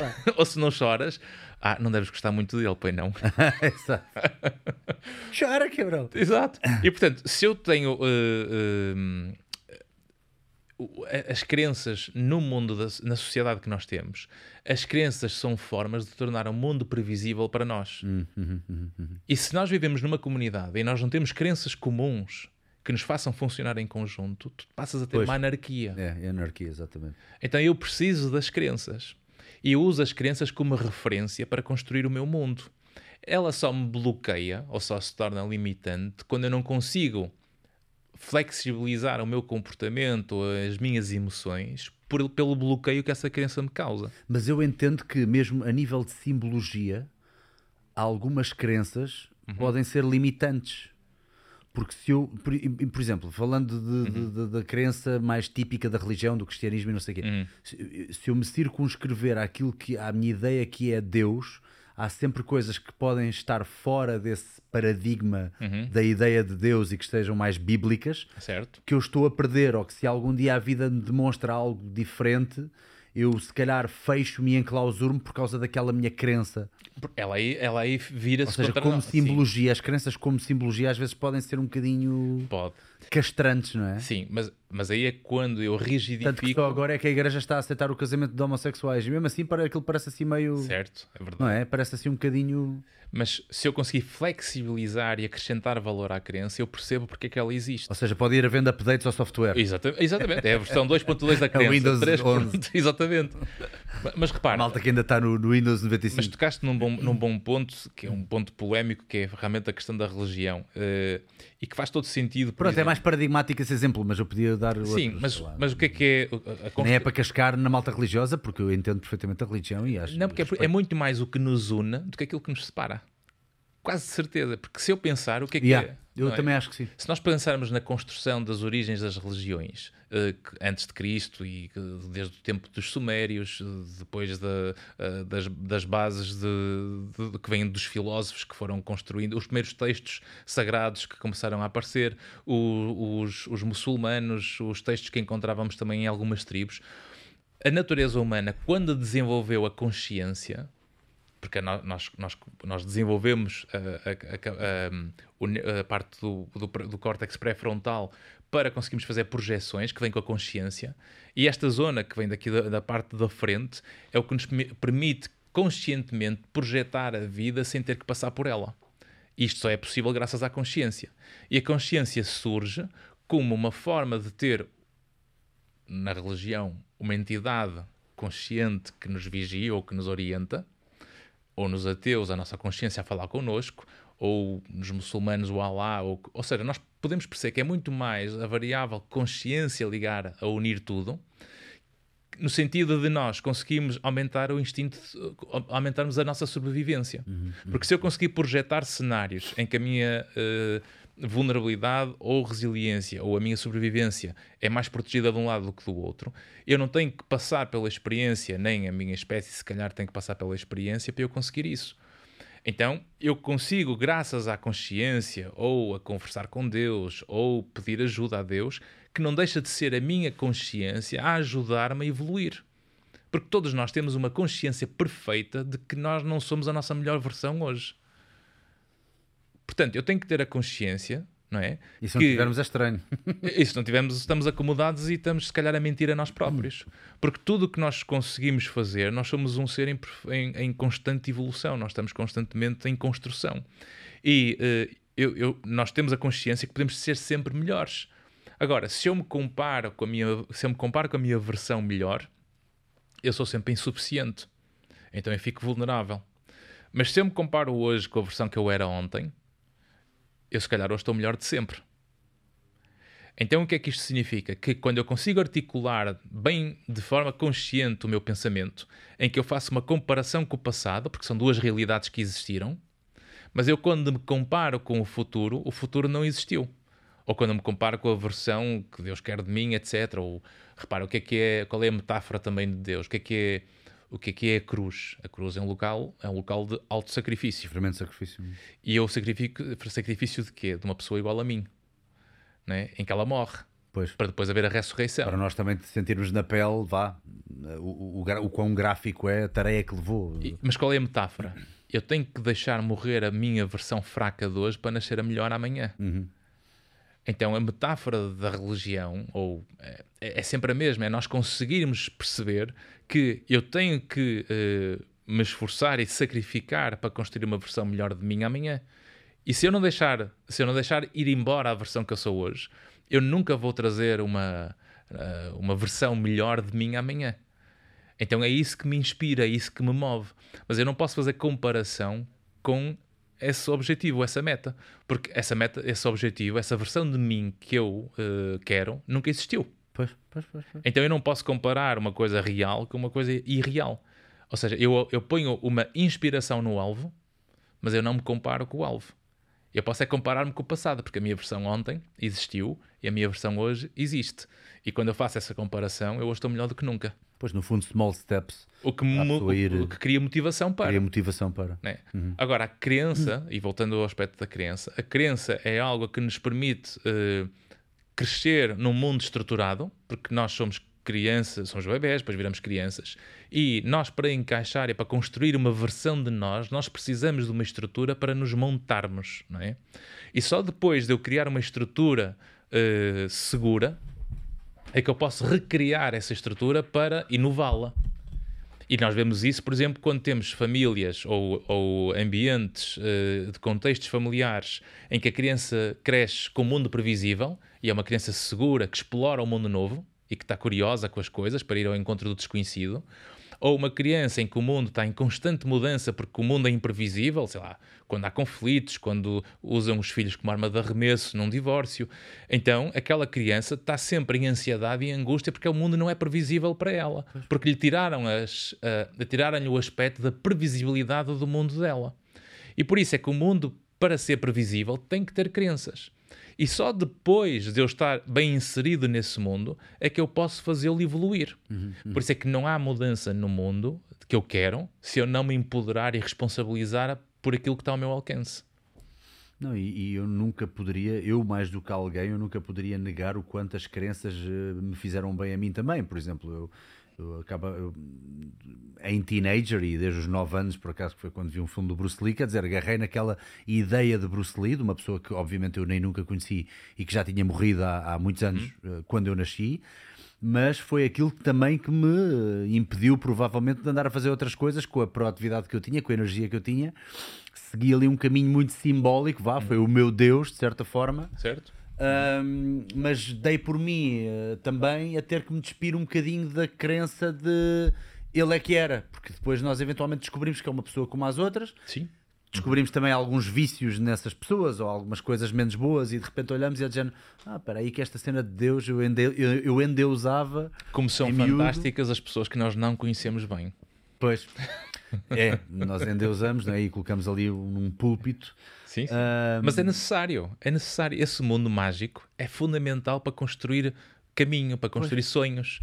Porque se nós vamos transformar o mundo logo de uma forma nua e crua eh, em imprevisibilidade e realidade direta sem trazer sonho, nós acabamos por aumentar muito mais a vulnerabilidade em quem se está a construir. Portanto, o, o, o Sebastião da Gama dizia. só porque é uma, é uma linha ténue entre isso e a, e a imitação também, não é? Eu acho que inspirei-me mais do que o que imitei, mas em miúdo, Não, mas provavelmente imitei imitar. muito, pois. É ótimo imitar. Imitar é onde eu treino. Imitar é onde, onde nós começamos a construir sonhos. Eu não consigo construir sonhos se não imitar ídolos, se eu não tiver. Pois nem sempre gosto. vem daqui de dentro, não é? Às vezes vem sempre de alguma coisa que eu vi, de alguma impressão. Que tive. Exatamente, por estímulos que vêm do mundo à nossa volta. E graças a esses estímulos, nós depois não sabemos porquê e dizemos: Eu não sei porquê, estou a sentir que isto faz sentido para mim. E é quando nós conseguimos usar essas referências que vêm do mundo que depois começamos a juntar às crenças que já temos que vêm da nossa família, da nossa educação, da nossa cultura, que graças a tudo junto eu vou recriando à minha maneira a partir da imitação. Porque a cópia é sempre pior que a original, já sabemos disso, não é?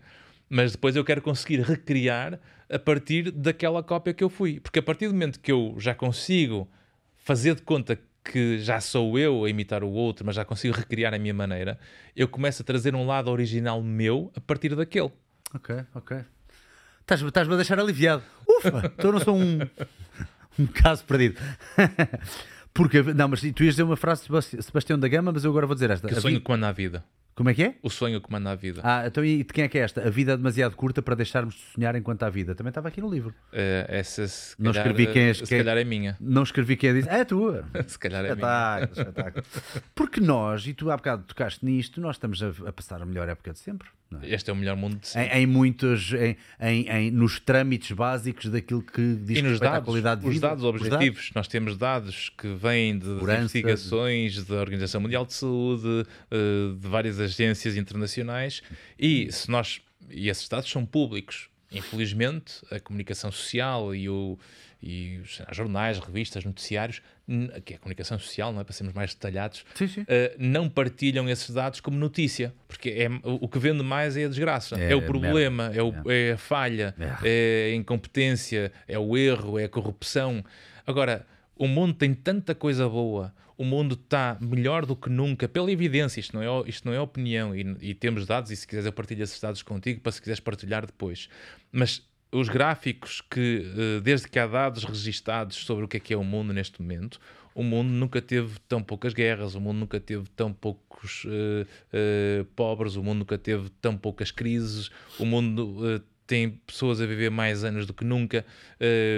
Nós, estamos, nós estamos com dados de nunca teve tanta capacidade de curar doenças, nunca teve tanta foi a, foi a, a melhor pandemia de sempre que nós passamos. Nunca houve uma pandemia tão boa na história da humanidade.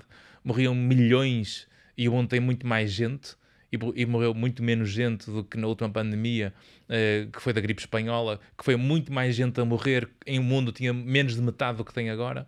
E portanto, nós temos um mundo que de facto nós estamos, dependendo da forma como olhamos para as coisas, se eu julgo o mundo pela pela exceção ou pelo, pelo, pelo foco que eu estou a ter e ignoro eh, o resto todo, eu se calhar estou a ter uma visão muito mais distorcida daquilo que é o meu mundo. Que é o que acontece muito agora. Há muitos movimentos agora eh, radicais que se dizem eliminantes ou ten- Uhum. tentam eliminar ativistas, vá, a eliminar a opressão e o preconceito e não sei o quê, mas que acabam por ser opressivos themselves, não é? Claro, claro. Isso é o, é o paradoxo do Karl Popper, não é? Pronto, eu vou mandar nomes para o ar e já sei que vão cair acima, mas mesmo movimentos como o Me Too e como o Black Lives Matter e afins, Sim. epá, começaram de uma maneira, mas acabaram de outra, não é? É assim, nós. Ou, ou- ou melhor, foram se desenvolvendo de outra, não acabaram. Eu também não quero que acabem.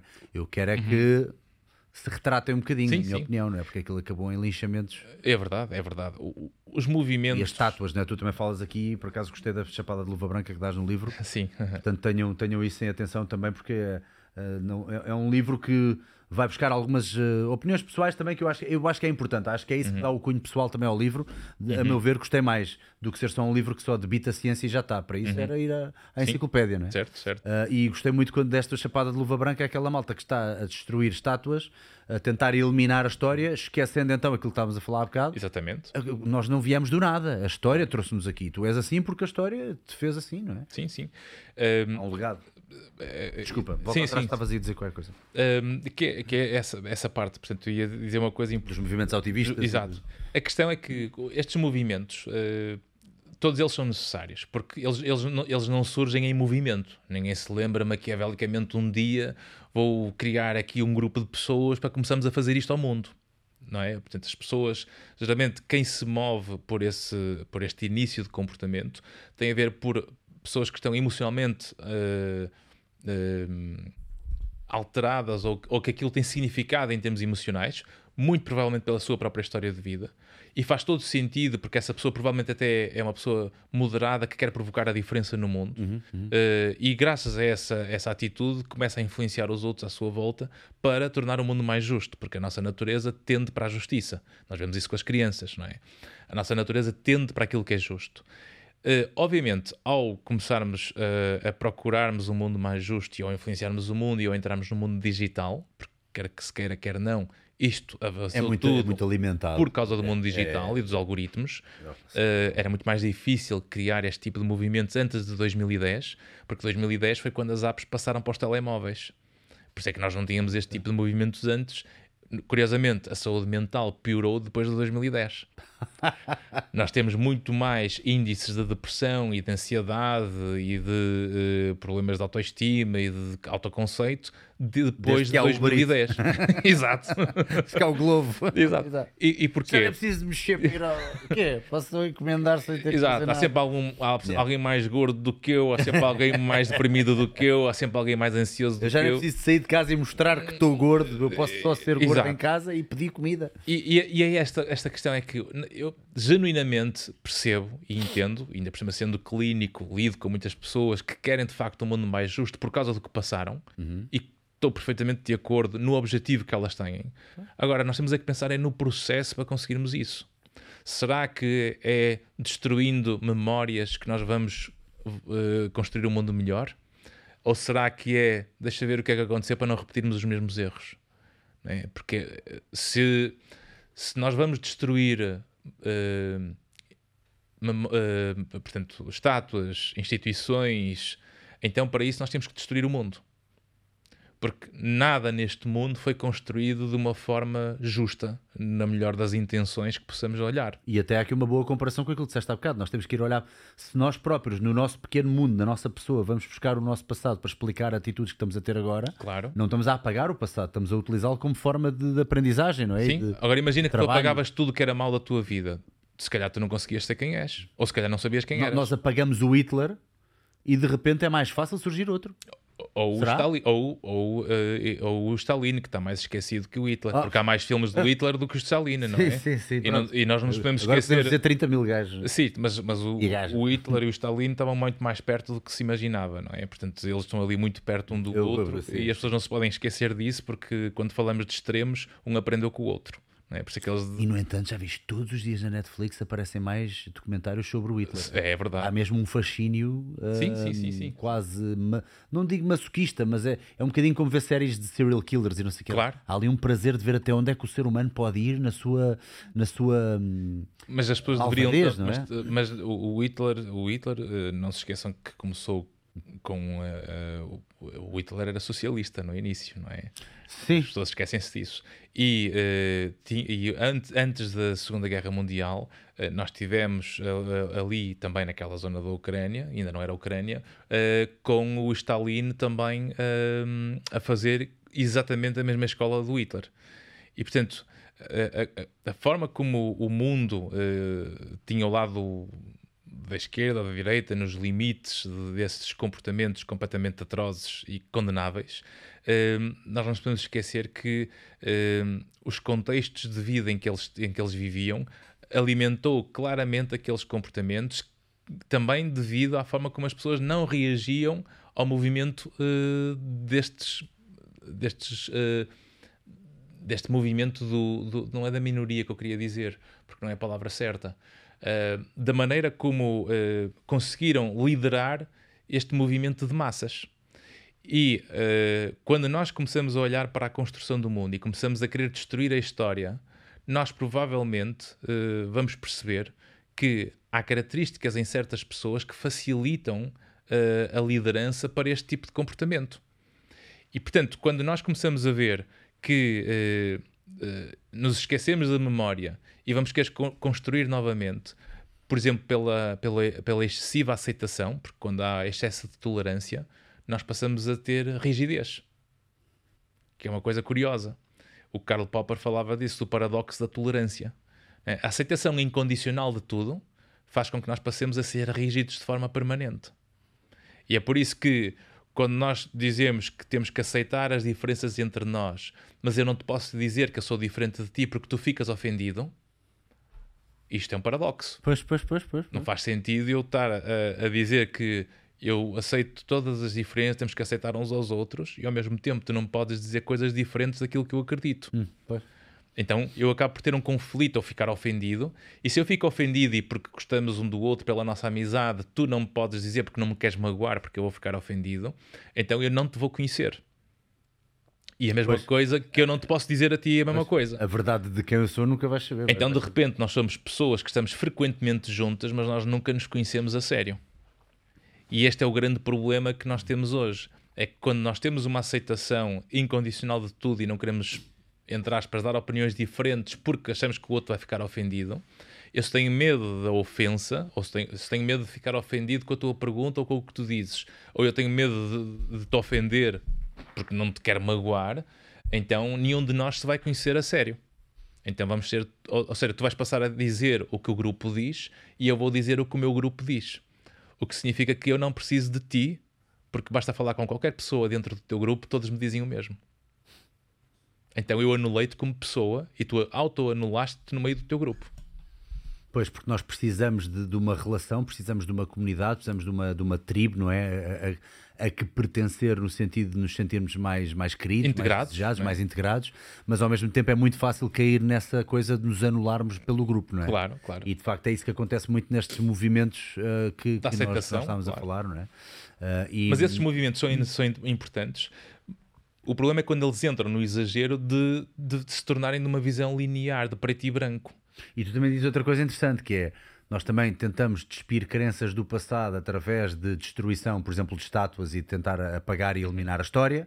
Vamos tentar eliminar os livros da escola, vamos tentar eliminar as estátuas, vamos tentar eliminar certos, uhum. uh, certas conversas, certo vocabulário. Uhum e no entanto não estamos a substituir por nada positivo, estamos apenas a substituir por nada. Sim. Ou seja, não há uma nova crença, não há nada, há tudo assim um, há assim um éter de, de, de coisas. Sim. Não há, tudo não... que implique destruir crenças, ou sim, exatamente, tudo que implique destruir crenças e não darmos alternativas, nós ficamos muito mais perdidos. Ficamos muito vulneráveis, não é? Completamente, muito... completamente. Não é? E é por isso que é preciso ter muito cuidado com o que se está a querer destruir. Porque se eu quero destruir crenças e não consigo criar uma alternativa para a pessoa conseguir se estruturar, nós vamos ficar muito mais sujeitos à influência uh, do mundo e dos outros sem termos consciência de realmente daquilo que encaixa para nós. Pronto, agora, agora então cabe aqui a pergunta, que já, já demos um toque nela, mas agora gostava de dar um bocadinho mais. Então, onde é que na nossa vida cabe a imprevisibilidade? Por exemplo, o budismo. Hum. O budismo está cheio de. Mas, mas também há aqui um paradoxo interessante, há aqui uma contradição hum. interessante nos budistas, que é se calhar não, se calhar sou eu estou aqui a falar, isto, isto, é uma análise minha, portanto deve ser muito pouco instruída, mas os budistas passam a vida a, a, falar de não meter as coisas em caixas uhum. e de nós julgarmos demasiado e rotularmos demasiado e nós devemos abraçar a, imprevisibil, a imprevisibilidade da vida. Uhum. E o facto de uh, a imprevisibilidade da vida, até acho que, no, no, até acho que nos, nos, mosteiros eles até fazem coisas como uh, observarem fotos deles uh, ou fotos de mortos para eles saberem um dia é isto que vai acontecer. Uhum. E deixar fluir muito mais, e be water, e o taoísmo, e isto e aquilo e aquilo uhum. outro. Um, e, e, no entanto, aquilo que a ciência nos traz da psicologia é que a previsibilidade e as rotinas são boas. No entanto, uhum. não há ninguém mais disciplinado e mais rotineiro do que um monge budista também. Portanto, eu aí acho que há aqui um bocadinho de contradição. Que eu não estava a pensar nisto para preparar então uhum. o nosso podcast e depois de repente pensei, não, mas realmente os budistas, quer dizer, eles acordam todos os dias à mesma hora, eles têm a refeição exatamente à mesma hora, não sei o quê. Acho eu, acho eu. Pelo menos o templo Shaolin é assim. É que não é, não, tu não estás a, uh, dizer uma coisa, estás a dizer algo importante. Ou seja, onde é que eu caso este nexo de imprevisibilidade e de aceitar aquilo, a não permanência, com este conforto que é, que também é bom uhum. e de rotina e de não só de rotina, mas também de esta previsibilidade que nos faz não estar tão vulneráveis e não ter tanta ansiedade.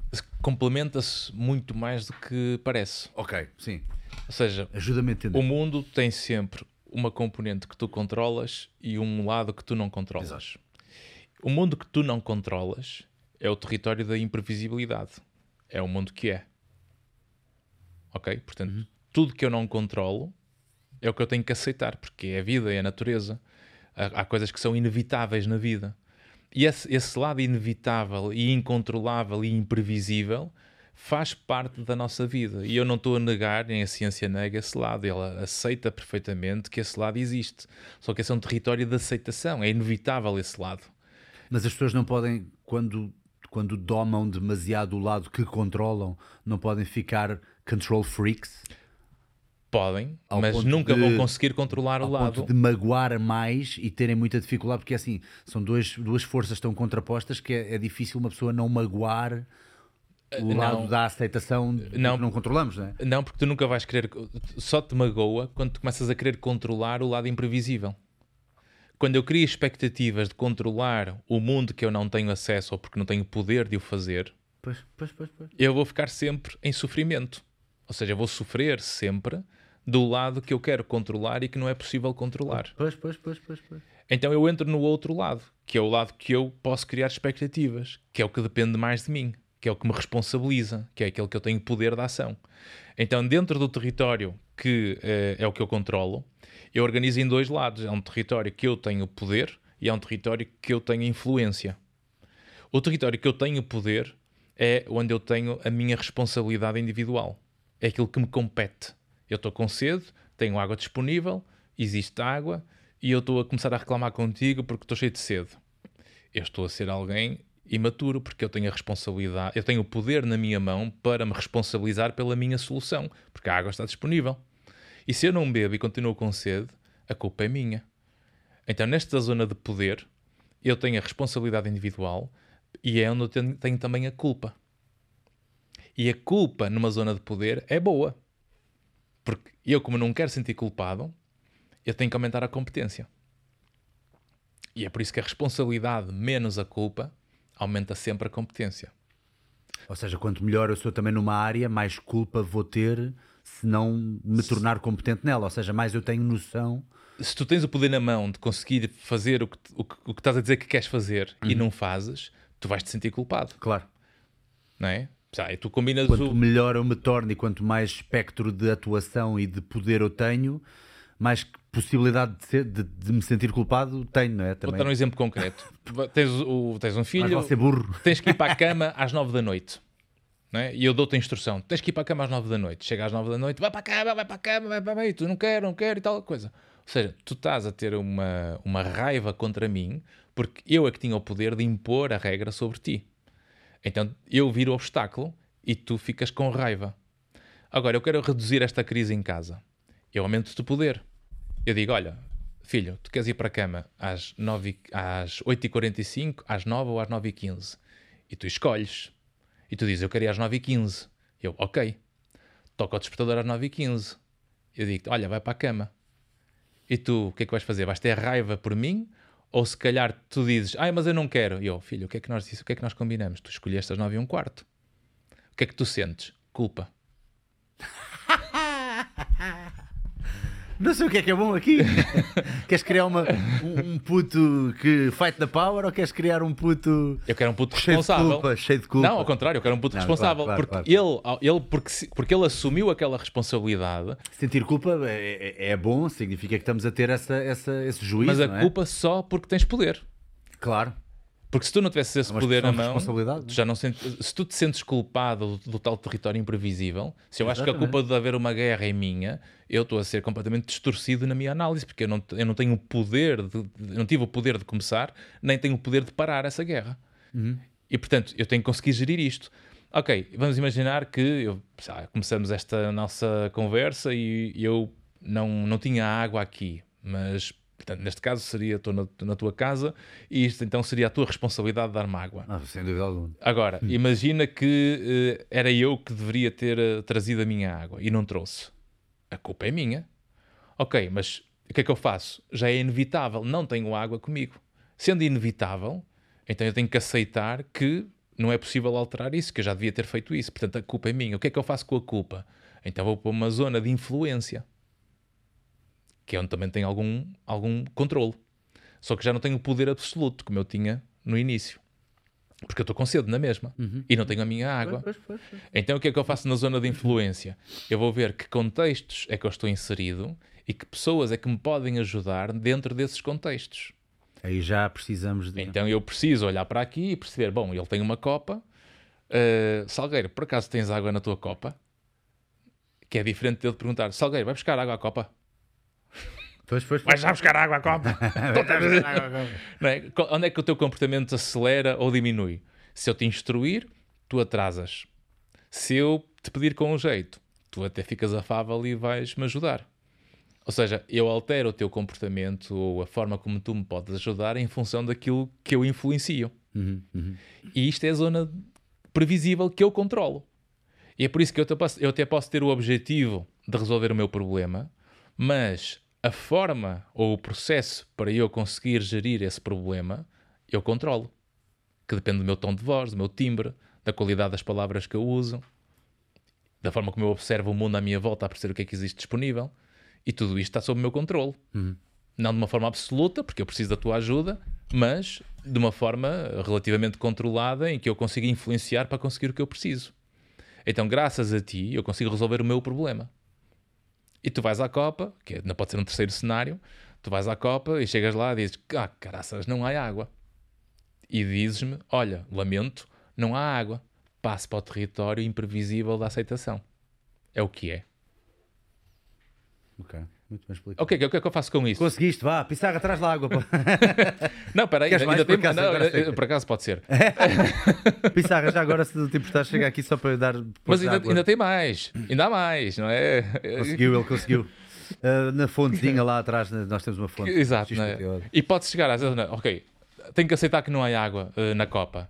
E eu, espera aí, o que é que eu faço com o problema? Que eu tenho que aceitar que não há. Eu tenho o meu telemóvel. Eu venho ao Uber Eats, escolho um sítio que tenha água, minha zona de influência, e tenho o poder de compra. Então, quando eu clico, compro, escolhi, e depois diz lá, demora 20 minutos a entregar a água. Zona de aceitação outra vez. Eu queria 18 minutos. Enquanto que isto não acelera, eu não faço mais nada. Será que eu enervar-me, eu vou ter um AVC, uma trombose? Será, que que, vai isto vai acelerar o tempo? O estafeta vai andar mais rápido? É completamente inútil a minha alteração emocional. Então estou como aos bons no cimo do monte a dizer que natureza linda este sol que bate na minha pele e que brilha neste momento. e fico naquele momento e de repente, 20 minutos Obrigado. depois, aparece então o estafeta, pip, pip, está aqui a água. Muito bom, muito bom. Não, não, ótimo, ótimo. Excelente analogia para, para, para a malta perceber também. ah, porque às vezes é- estas coisas parecem muito simples, mas depois às vezes no dia a dia é, é- é muito simples, é muito fácil também irmos atrás ah, da emoção que sentimos, porque de repente, ainda por cima, Ainda para mais é a prova de que o mundo hoje em dia está fantástico, não é? Uhum. Ficamos chateados porque o Uber vai demorar 5 minutos em vez de demorar um. Quer dizer, é uma cena muito. Sim, sim. Eu dou por mim assim e é do género, pá, realmente, pá, um gajo agora está chateado porque, porque o meu táxi, o meu Uber vai demorar 5 minutos em vez de demorar um. É, pá, Não tens patrocínio da Uber, não? não, não, não. não. Até porque já disse mal deles. O, e a disciplina? Onde é que acaba a disciplina? A disciplina é como o Jocko diz. Um, sabes que é o Jocko? O Jocko Willink é um Navy SEAL que também anda aí muito. Ah, sei, sei, sei que te... Yeah, que só faz vídeos escreveu um e livro também, não é? Tem um livro. Sim, sim, já sei, tem dois sei. ou três. Já. Aí ele diz: uh, Corre discipline. todas as manhãs, estou aí tudo duro. Exatamente, acorda de manhã, o gajo acorda, Não sei acorda de noite, acorda às 3 da manhã, 3h44, get after it. E o gajo, o gajo está sempre a dizer que discipline equals freedom. E eu acho que já percebi que a, a disciplina equivale à liberdade, pelo menos do ponto de vista dele, e eu acho que já percebi porquê. Porque a disciplina não é imposta pelos outros, é imposta por nós próprios. Ora, e não há maior liberdade. Será isso? Sim. Finalmente uh, percebi? É literalmente isso. Pronto, pronto, está bem. É isso mesmo, né? Passaste a prova. Um, yeah. Lá está, voltamos ao início, é aquilo que eu estava a dizer. O meu lado criativo tem sempre alguma dificuldade. Já leste o livro do Herman S., O Lobo das Steppes? Não. Ah, Fogo, aquilo li no outro dia, aquilo é super existencial, mas eu- eu adorei a analogia, mas ob- Uhum. obviamente que a psicologia terá outras analogias de certeza. Estou curioso. Nós temos o nosso lado artístico, temos o nosso lado lobo, o lobo, Uhum. que é o nosso lado doidivanas, que é o nosso lado que quer ouvir música, que quer comer gajas, que Certo. quer beber álcool, que quer quê, não sei nada. mas que ao mesmo tempo é boeda criativo e é um lado que, ó vá, é o lado Uhum. que é capaz de fazer uma nona sinfonia. Certo. Depois temos o lado militar, temos o lado Jocko, pronto. Uhum. Ah, e então, ou, ou o lado vá mais burguês, digamos assim, mais de chega a horas, faz as coisas, ser Uhum. mais disciplinado, não sei o quê, pai de família, coisa e tal. E então ando sempre à bulha com esses dois lados. Mas E é aquilo que nós dizíamos há pouco, que é aquela nossa consciência de que eu posso ser melhor amanhã. E portanto, todos nós temos uma consciência plena de que eh, aquilo que eu estou a fazer não é ainda o que eu poderia fazer. E portanto, se eu tiver a consciência plena de que é que eu estou a fazer,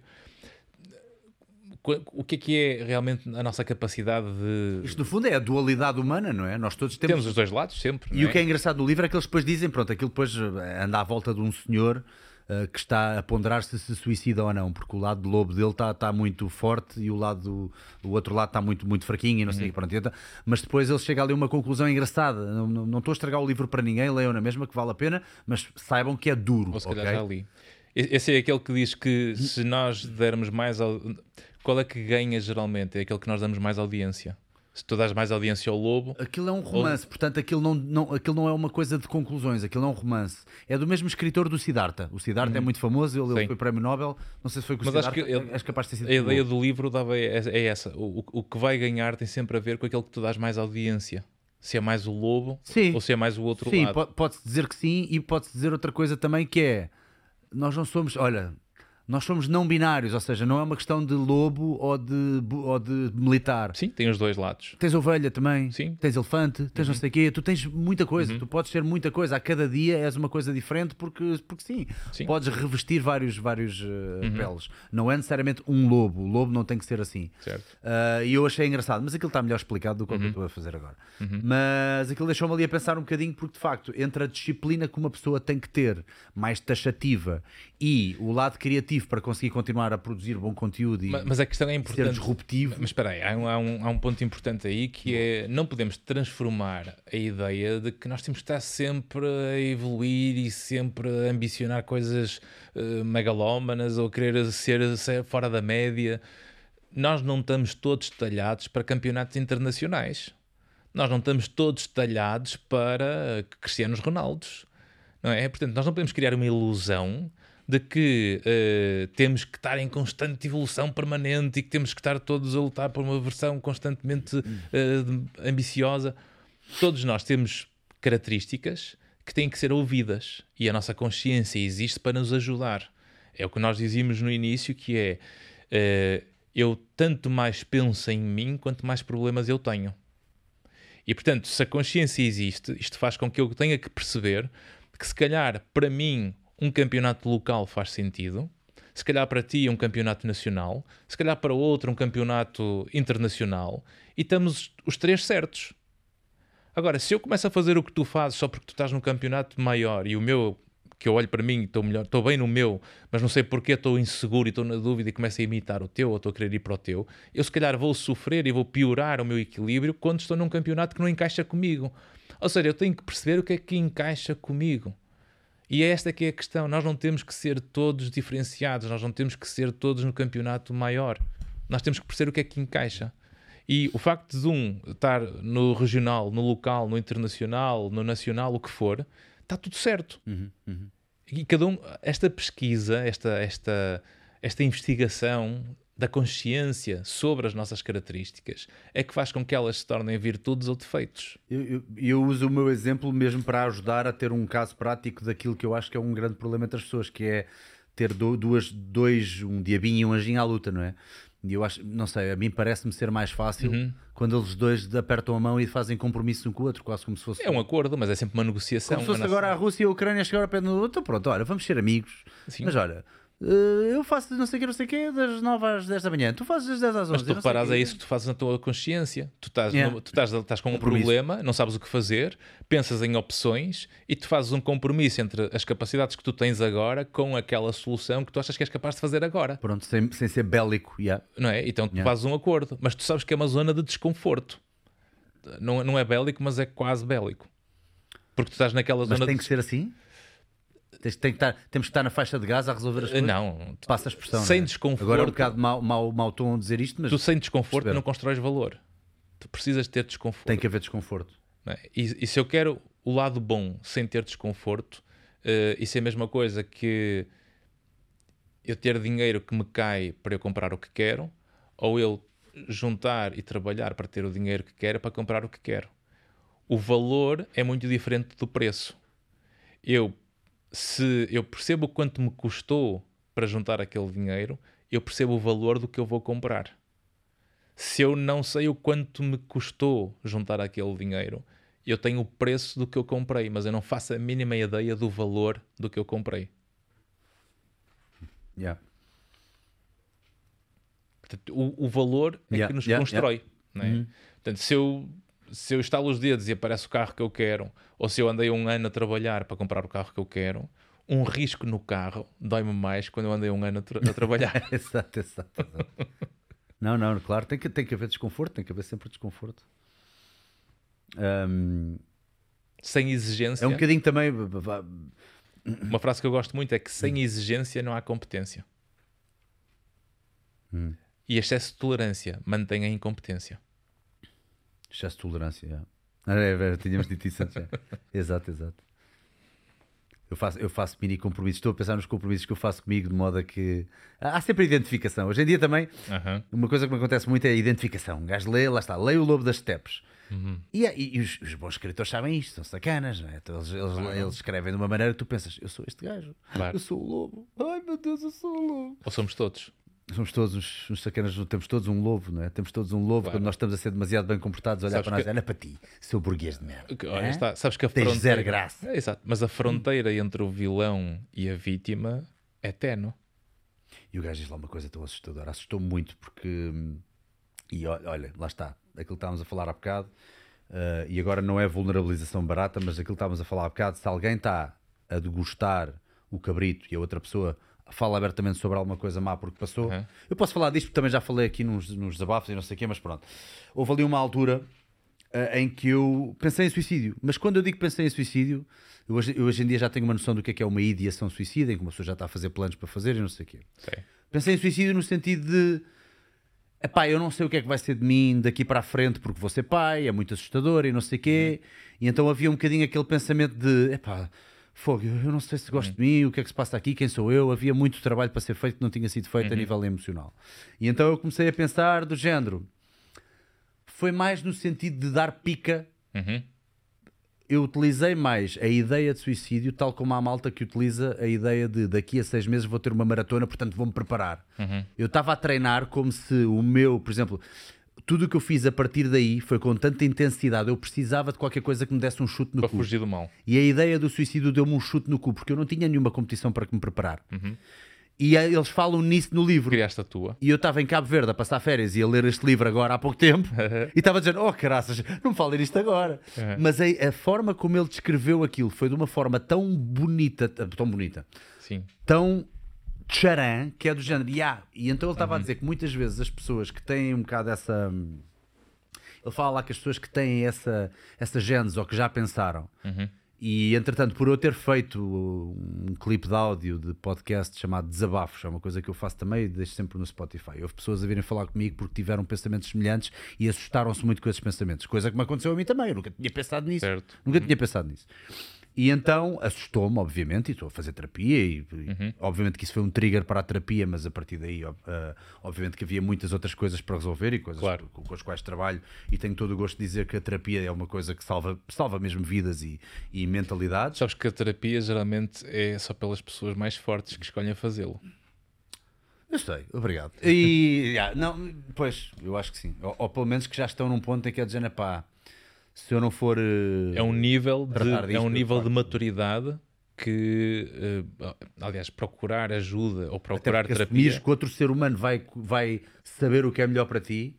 Eu, eu tenho amigos, ainda no outro dia estava a jantar com uns amigos e um Não. amigo meu estava a dizer: Eu Eu- acredito zero em psicologia. E eu fiquei: Como é que ainda alguém diz isto? Assim? Pois, mas a questão é que se tu és fruto daquilo que tu pensas e o que tu pensas condiciona o que sentes, como é que é possível tu rejeitares a terapia pela fala, pela forma como tu organizas os teus pensamentos para te ajudar a libertar o peso emocional? Pois, pois, pois, pois, ok. ok. Porque tu, tudo o que tu sentes é em função do que tu pensas. E a qualidade do que tu pensas, se não for bem articulada, afunda-te sem tu saberes. E é por É um isso novelo. quando nós Entras conseguimos... novelo Exatamente. e tu já não tens noção. A tua percepção já é tosca, já está tosca. E tá- aquilo que, nós, aquilo que nós pensamos é o nosso mundo. E se eu consigo, através de um puzzle narrativo, reorganizar as peças das experiências que acontecem, dos contextos que vivemos, da qualidade das pessoas que temos, da qualidade das interações, da frequência e de intensidade de todos estes contextos e, e relações, se nós conseguimos organizar o pensamento e a narrativa de uma maneira que nos traga menor carga emocional, nós flexibilizamos esse peso, porque está mais leve, e ao ficar mais leve, nós conseguimos melhorar comportamentos. E se eu consigo mudar comportamentos, porque a única coisa visível são os comportamentos, então eu, ao me comportar diferente, eu mudo o meu mundo, por causa da maneira como eu me sinto em função do que eu pensei. Por isso é que o livro chama-se Mudamos pelo que Fazemos. Porque a melhor maneira de eu mudar a vida que tenho é, eh, não é bloquear a vida, não é parar a vida, nem é ficar só a analisar o passado e ficar parado no presente. Eu preciso aumentar a consciência do presente para ver como é que há essa sombra, mas eu preciso acrescentar vida à vida. Pois, pois, pois, pois. É. pois. E, e às vezes através destes modelos. E a- Modelos e a, palavra suicídio era uma coisa muito claro. assustadora para mim, obviamente, é uma coisa assustadora, mas era quase um modelo, era quase uma simbologia de alguma coisa que tinha que tinha que me despertar de alguma forma. De género, meu querido, ou tu continuas assim ou isto não vai dar em lado nenhum. Portanto, é assim: get your fucking shit together. Tu estás a dar um bom exemplo também, porque o que é que acontece? Quando nós começamos a ficar E o livro mal, descreve isso muito na perfeição, pronto, daí eu estar a, a dar este toque. o livro traz o, o que estás a dizer é o, traz ao de cima que nem sempre são as pessoas com, essa, com esse, esse tipo de pensamentos que até cometem Uhum. o ato. E muitas vezes é o contrário, pessoas que nunca tiveram esse tipo de pensamentos é que cometem o ato. É perfeitamente e, e tranquiliza, mas ao mesmo tempo assusta, porque eu acho que toda a gente vai ter identificação. Isto, isto para falar em identificação, porque eu li aquilo e foi dizendo: Ai, eu sou este gajo, estás a ver? Sim, continua. Mas a, a parte interessante é que o, o- o pensamento, ao ficar pior, muitas vezes transforma eh, o- a nossa narrativa num desespero emocional. E se tu reparares o que nós e fazemos. obriga-nos. Exatamente. O piorar o pensamento é a nossa natureza a querer nos ajudar. Yeah, yeah, yeah, yeah. Epá, é, epá, yeah. Vou dar uma metáfora que também. eh, talvez. Foi exatamente isto que, que eu hoje em dia olho, menos assustado e muito mais tipo. Por isso é que transformaste o desespero Ah. em raiva, porque a raiva leva à ação e o desespero não. Repete lá? Por isso é que transformaste o, o desespero em raiva. Em raiva? Raiva ou fúria, porque para, para Sim, frente. ah, ok, sim, sim. Porque a raiva leva à ação e o desespero não. Mas a raiva focada é como o Hulk. O Hulk transforma a emoção de raiva em algo útil para construir valor, para criar solução. Por isso é que ele é o herói. Mas, mas, mas, mas o, o fator pena de mim próprio que surge depois, que é dizendo, mas é preciso sofrer isto tudo para mexer, eu É. mesmo não é preciso isto. Agora Pois, diz, mas é- ver? é. É que depois há um bocadinho aquela cena, pá, está bem, mas era preciso esta tareia, era preciso esta tareia emocional para mexer, era só o que tu querias que eu fizesse, era mexer-me, está bem, O melhor tudo isto aço, para ser pai. o melhor aço é forjado com as melhores pancadas. Vocês são travados. Que- Eu estou comecei a ler budismo, taoísmo, comecei a ler tudo. Claro. Gostas de taoísmo? Taoísmo é muito fixe, não é? Tu, tu, Sim. tu metes um cheiro de Lao Tzu, por isso é Se que eu tu, se tu reparares, o, o- é muito há, bom. há traços comuns em quase todos. Ou seja, nós encontramos muito, por isso é que eu dizia há pouco que é muito mais aquilo que une as variáveis entre tudo do que nós andarmos Eu também aqui em competições a ver qual é o melhor ou qual é o pior. E não meteste a frase do Bruce Lee, pá, que é a melhor de todas. Como é que é? Deixa cá ver se, se traduzida para português funciona melhor. Ah, ou se funciona igualmente bem. Que é. ahm, retira, ah, retira, ah, retira apenas o essencial. Não, espera. Be water, my friend. Pronto, be water, my friend.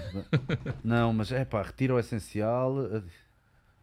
Ah, If you ah, put- caramba! If you put water in a cup, Espera aí, eu, eu não posso deixar passar isso. Mas sim, the continua, a imitar o the water becomes the cup. If you put water in a, como é que era o extra? Eh, era if you put water in a cup, the water becomes the cup. If you put water um, in a the river, teapot, it becomes the teapot. it becomes a teapot. Esse eu sei. Remember, be water, my friend. Onde é que está, meu? Não, pá. Olha, o caraças, pá. Inherit what it's useful. É assim uma cena qualquer, essential. Espera aí, Bruce Lee quotes. Eu não saio daqui sem descobrir esta. esta outra desta. Outra, outra. Ah, ta, ta, ta, ta, ta. Ai, o caraças, pá. Empty your mind. Yeah, exato. Be formless. Mas não é esta, não é esta. Shapeless like water. Por acaso, por acaso, essa frase, pronto, esta do Empty Your Mind, eu não sei o que, isso já é dele. Mas não é dele a cena do Be Water, é do Alan Watts. Porque ele adorava Alan Watts. Ele adorava Alan Watts, adorava aquele Krishnamurti. Sei. Krishnamurti. Adorava mais um ou dois assim desse género. Ele lia muita coisa positiva. Aham. Cá está, ele a construir a mente dele. Ele está a construir a mente, porque a mente é o, o que nós pensamos. E a qualidade dos nossos pensamentos define aquilo que nós somos. Espera aí que eu vou encontrar, pá. É que é mesmo fixe, pá. E devias ter posto no teu livro. Ai, o caraças. Ah, está aqui, pá. Caramba. Absorve o que é útil, descarta o que não é e adiciona o que é unicamente teu. Ora, E é isso que nós olhamos para, olhando para, estes, para estas Várias filosofias todas. crenças, eh, filosofias, eh, sim. eh, exato. Sim. Bora terminar falando do estoicismo. O que é que o estoicismo representa para ti? Deixa-me só dizer aqui uma coisa. Uhum. Uma- algo muito interessante e uma frase muito interessante que este senhor utiliza no livro é que a ciência não serve de nada se não for emoldurada pela filosofia. Gostei muito. Disse Eh, bem a frase? eh, Quase, não. Eh, a, Ah, a- bolas. eh, a ciência é muito útil e importante, mas eh, ganha outra cor e só se torna mais útil quando nós colocamos uma moldura filosófica à volta. Eh, isto É dar o mesmo. Sim, exato. Não é? Não, não, o problema, o isto na ideia de, de nunca se descartar a ciência, porque a ciência existe para nos ajudar.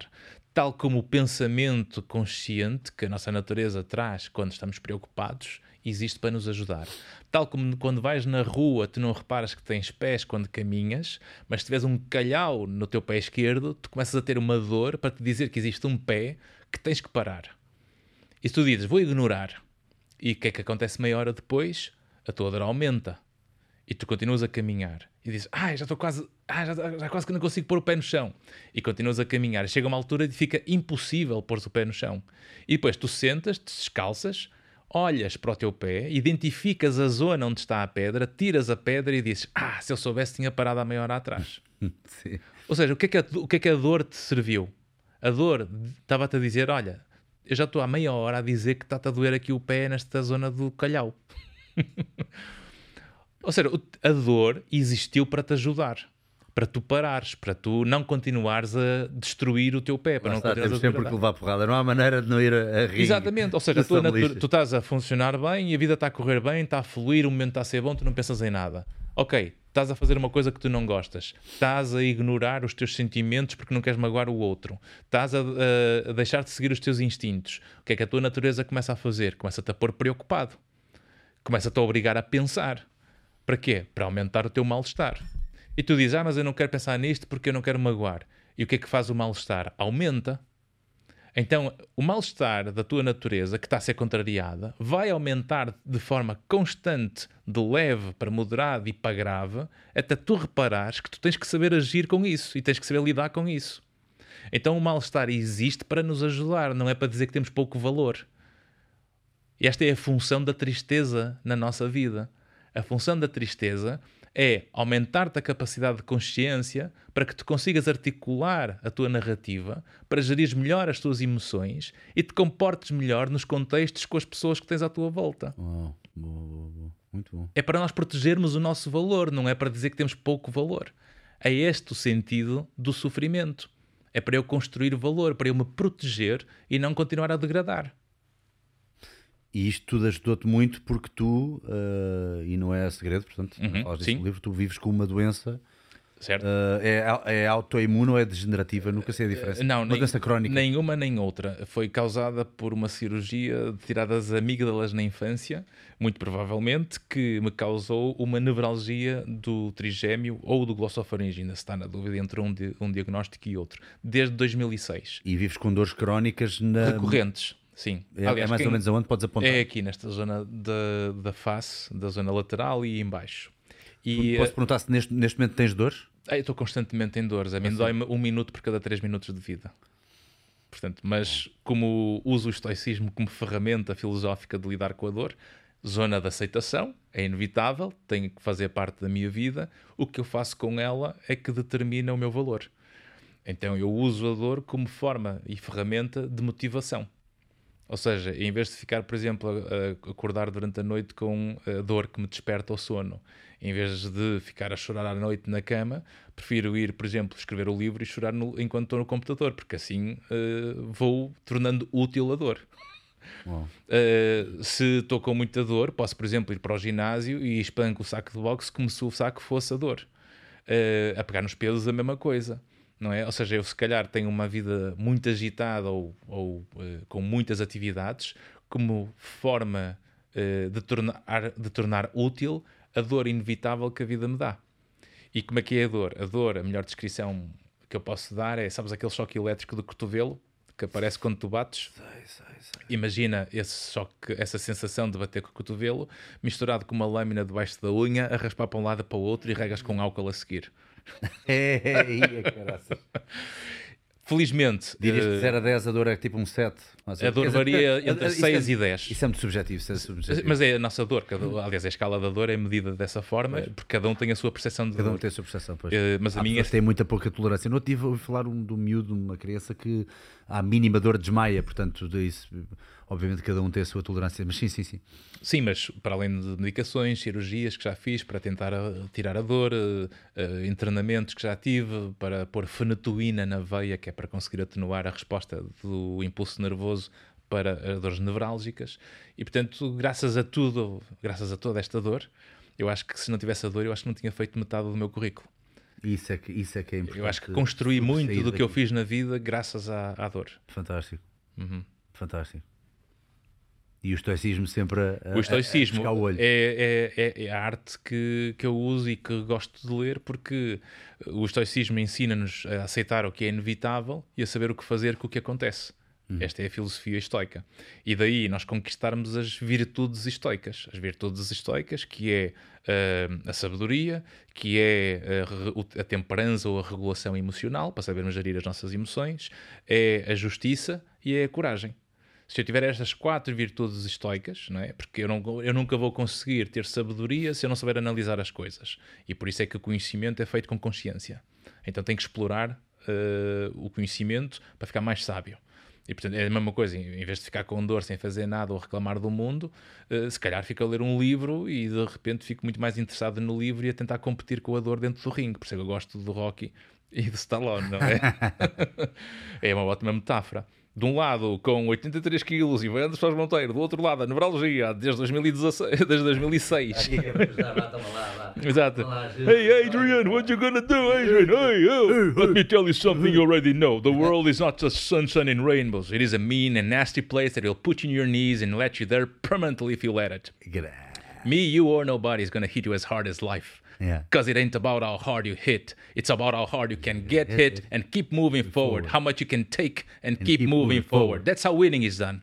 So if you think you're worth something, you have to be willing to take the hits instead of of, pointing fingers, telling that you couldn't do this or that because of him, of her, or anyone. Cowards do that and that, and That you. and you. You're better than that. You're better than that. Yeah, yeah, yeah, yeah. You're my son, you're my blood, and I will always love you no matter what.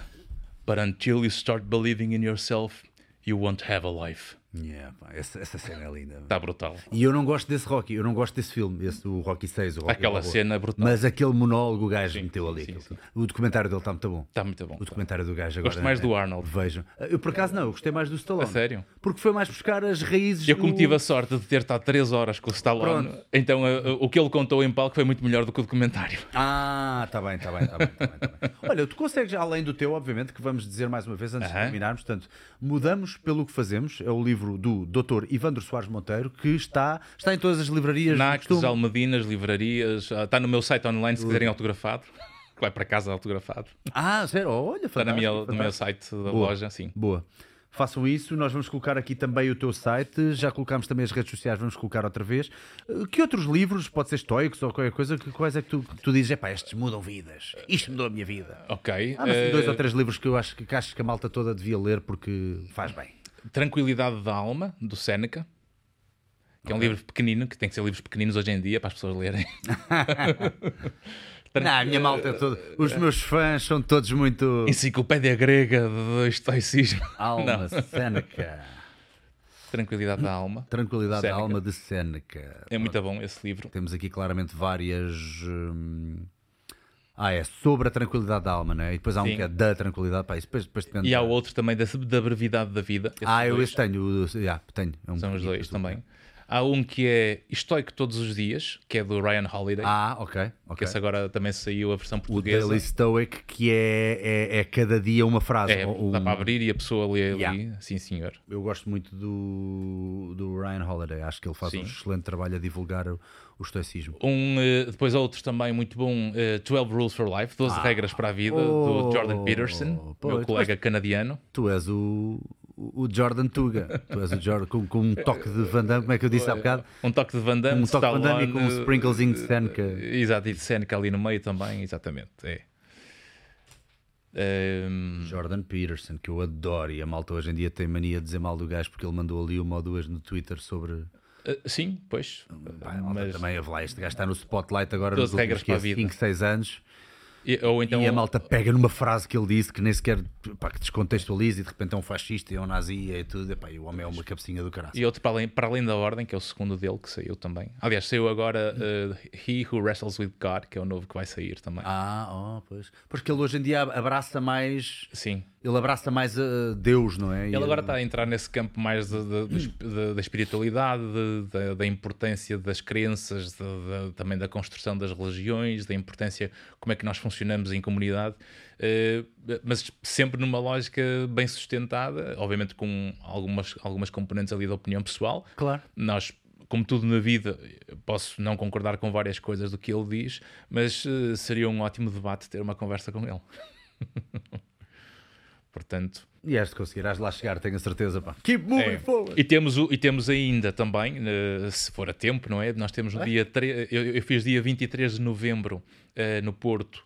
Eh, no, no sala de estúdio do Teatro Sá da Bandeira, Uhum. a palestra Mudamos pelo que Fazemos, Ok. eh, que depois tem uma parte de debate com a audiência, no, meu, no tour do livro. Ah, vais fazer outra, então diz. e é vou fazer outra divulgar. agora no dia 3 de fevereiro, às 9 da noite. Vai a tempo, vai a tempo. É sábado. Portanto, sábado, dia 3 de fevereiro, às 9 da noite, na Aonde? sala de estúdio do Teatro Sá da Bandeira, no Porto. tempo. Tem que ser no Porto, meu, não, não tem em Lisboa, não? Uh, temos que vir, eu vou falar com a minha agente para vir aqui a Lisboa, arranjamos aqui um sítio. Quando eu tiver É. uma academia, vão, vocês vão ver, daqui a uns tempos, quando houverem umas novidades, vai haver tudo, vai haver estoicismo, vai haver tudo. É, mudamos- Treino e estoicismo.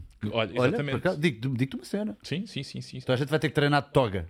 Olha, toga e sandálias e depois vai tudo, vai tudo. Metemos assim uma arena, um púlpitozinho e tu vais para lá tipo, caros eh, irmãos atenienses. let me tell you something you already know. Não, e queria, mesmo, e, e queria mesmo ter um espaço, pronto, isto também já não é novidade nenhuma, mas quero ter um espaço onde até nós temos tipo também visionamento de filmes e não sei o que, uma componente cultural aliada à componente de, de treino. Não é um ginásio. Se me perguntasse se eu queria ter um ginásio, eu dizia heck no! Se me perguntasse se eu quero ter um- uma academia de humanos de excelência, eu digo Uma academia de É alta sonho. performance. de alta performance, exatamente. The body and mind. De body and mind, exatamente. Uh, Olha, body and mind are performance. E tu disseste que daqui a bocado tens consultas, portanto estou aqui a ter, eu tenho, te- estou a ter aqui Às seis. medo. por É, às seis tem que sair no máximo, É, pois, ok, portanto, vamos terminar aqui. Olha, quero-te agradecer do fundo do coração que isto foi mesmo um grande abre-olhos para muita gente. Eu já estava a abrir os olhos um bocadinho com o livro e agora ainda mais Foi um ao gosto. vivo. Pá, muito obrigado mesmo e, e temos que então combinar isso. E Uhum. não se esqueçam, dia 3 de fevereiro, Às nove da noite. às 9 da noite, no Teatro. É entrada livre? Uh, não, 18 euros, está à venda nas ticket lines, na FNAC, agências Abreu, Vorten e no próprio teatro. Para que é Conto que- convosco. Vamos esgotar, que nós esgotamos a última. Pronto, portanto, olha, não se despachem que não é preciso. Grande abraço, façam um like e até à próxima. Obrigado. Um abraço estoico. Keep grinding. Muito bom.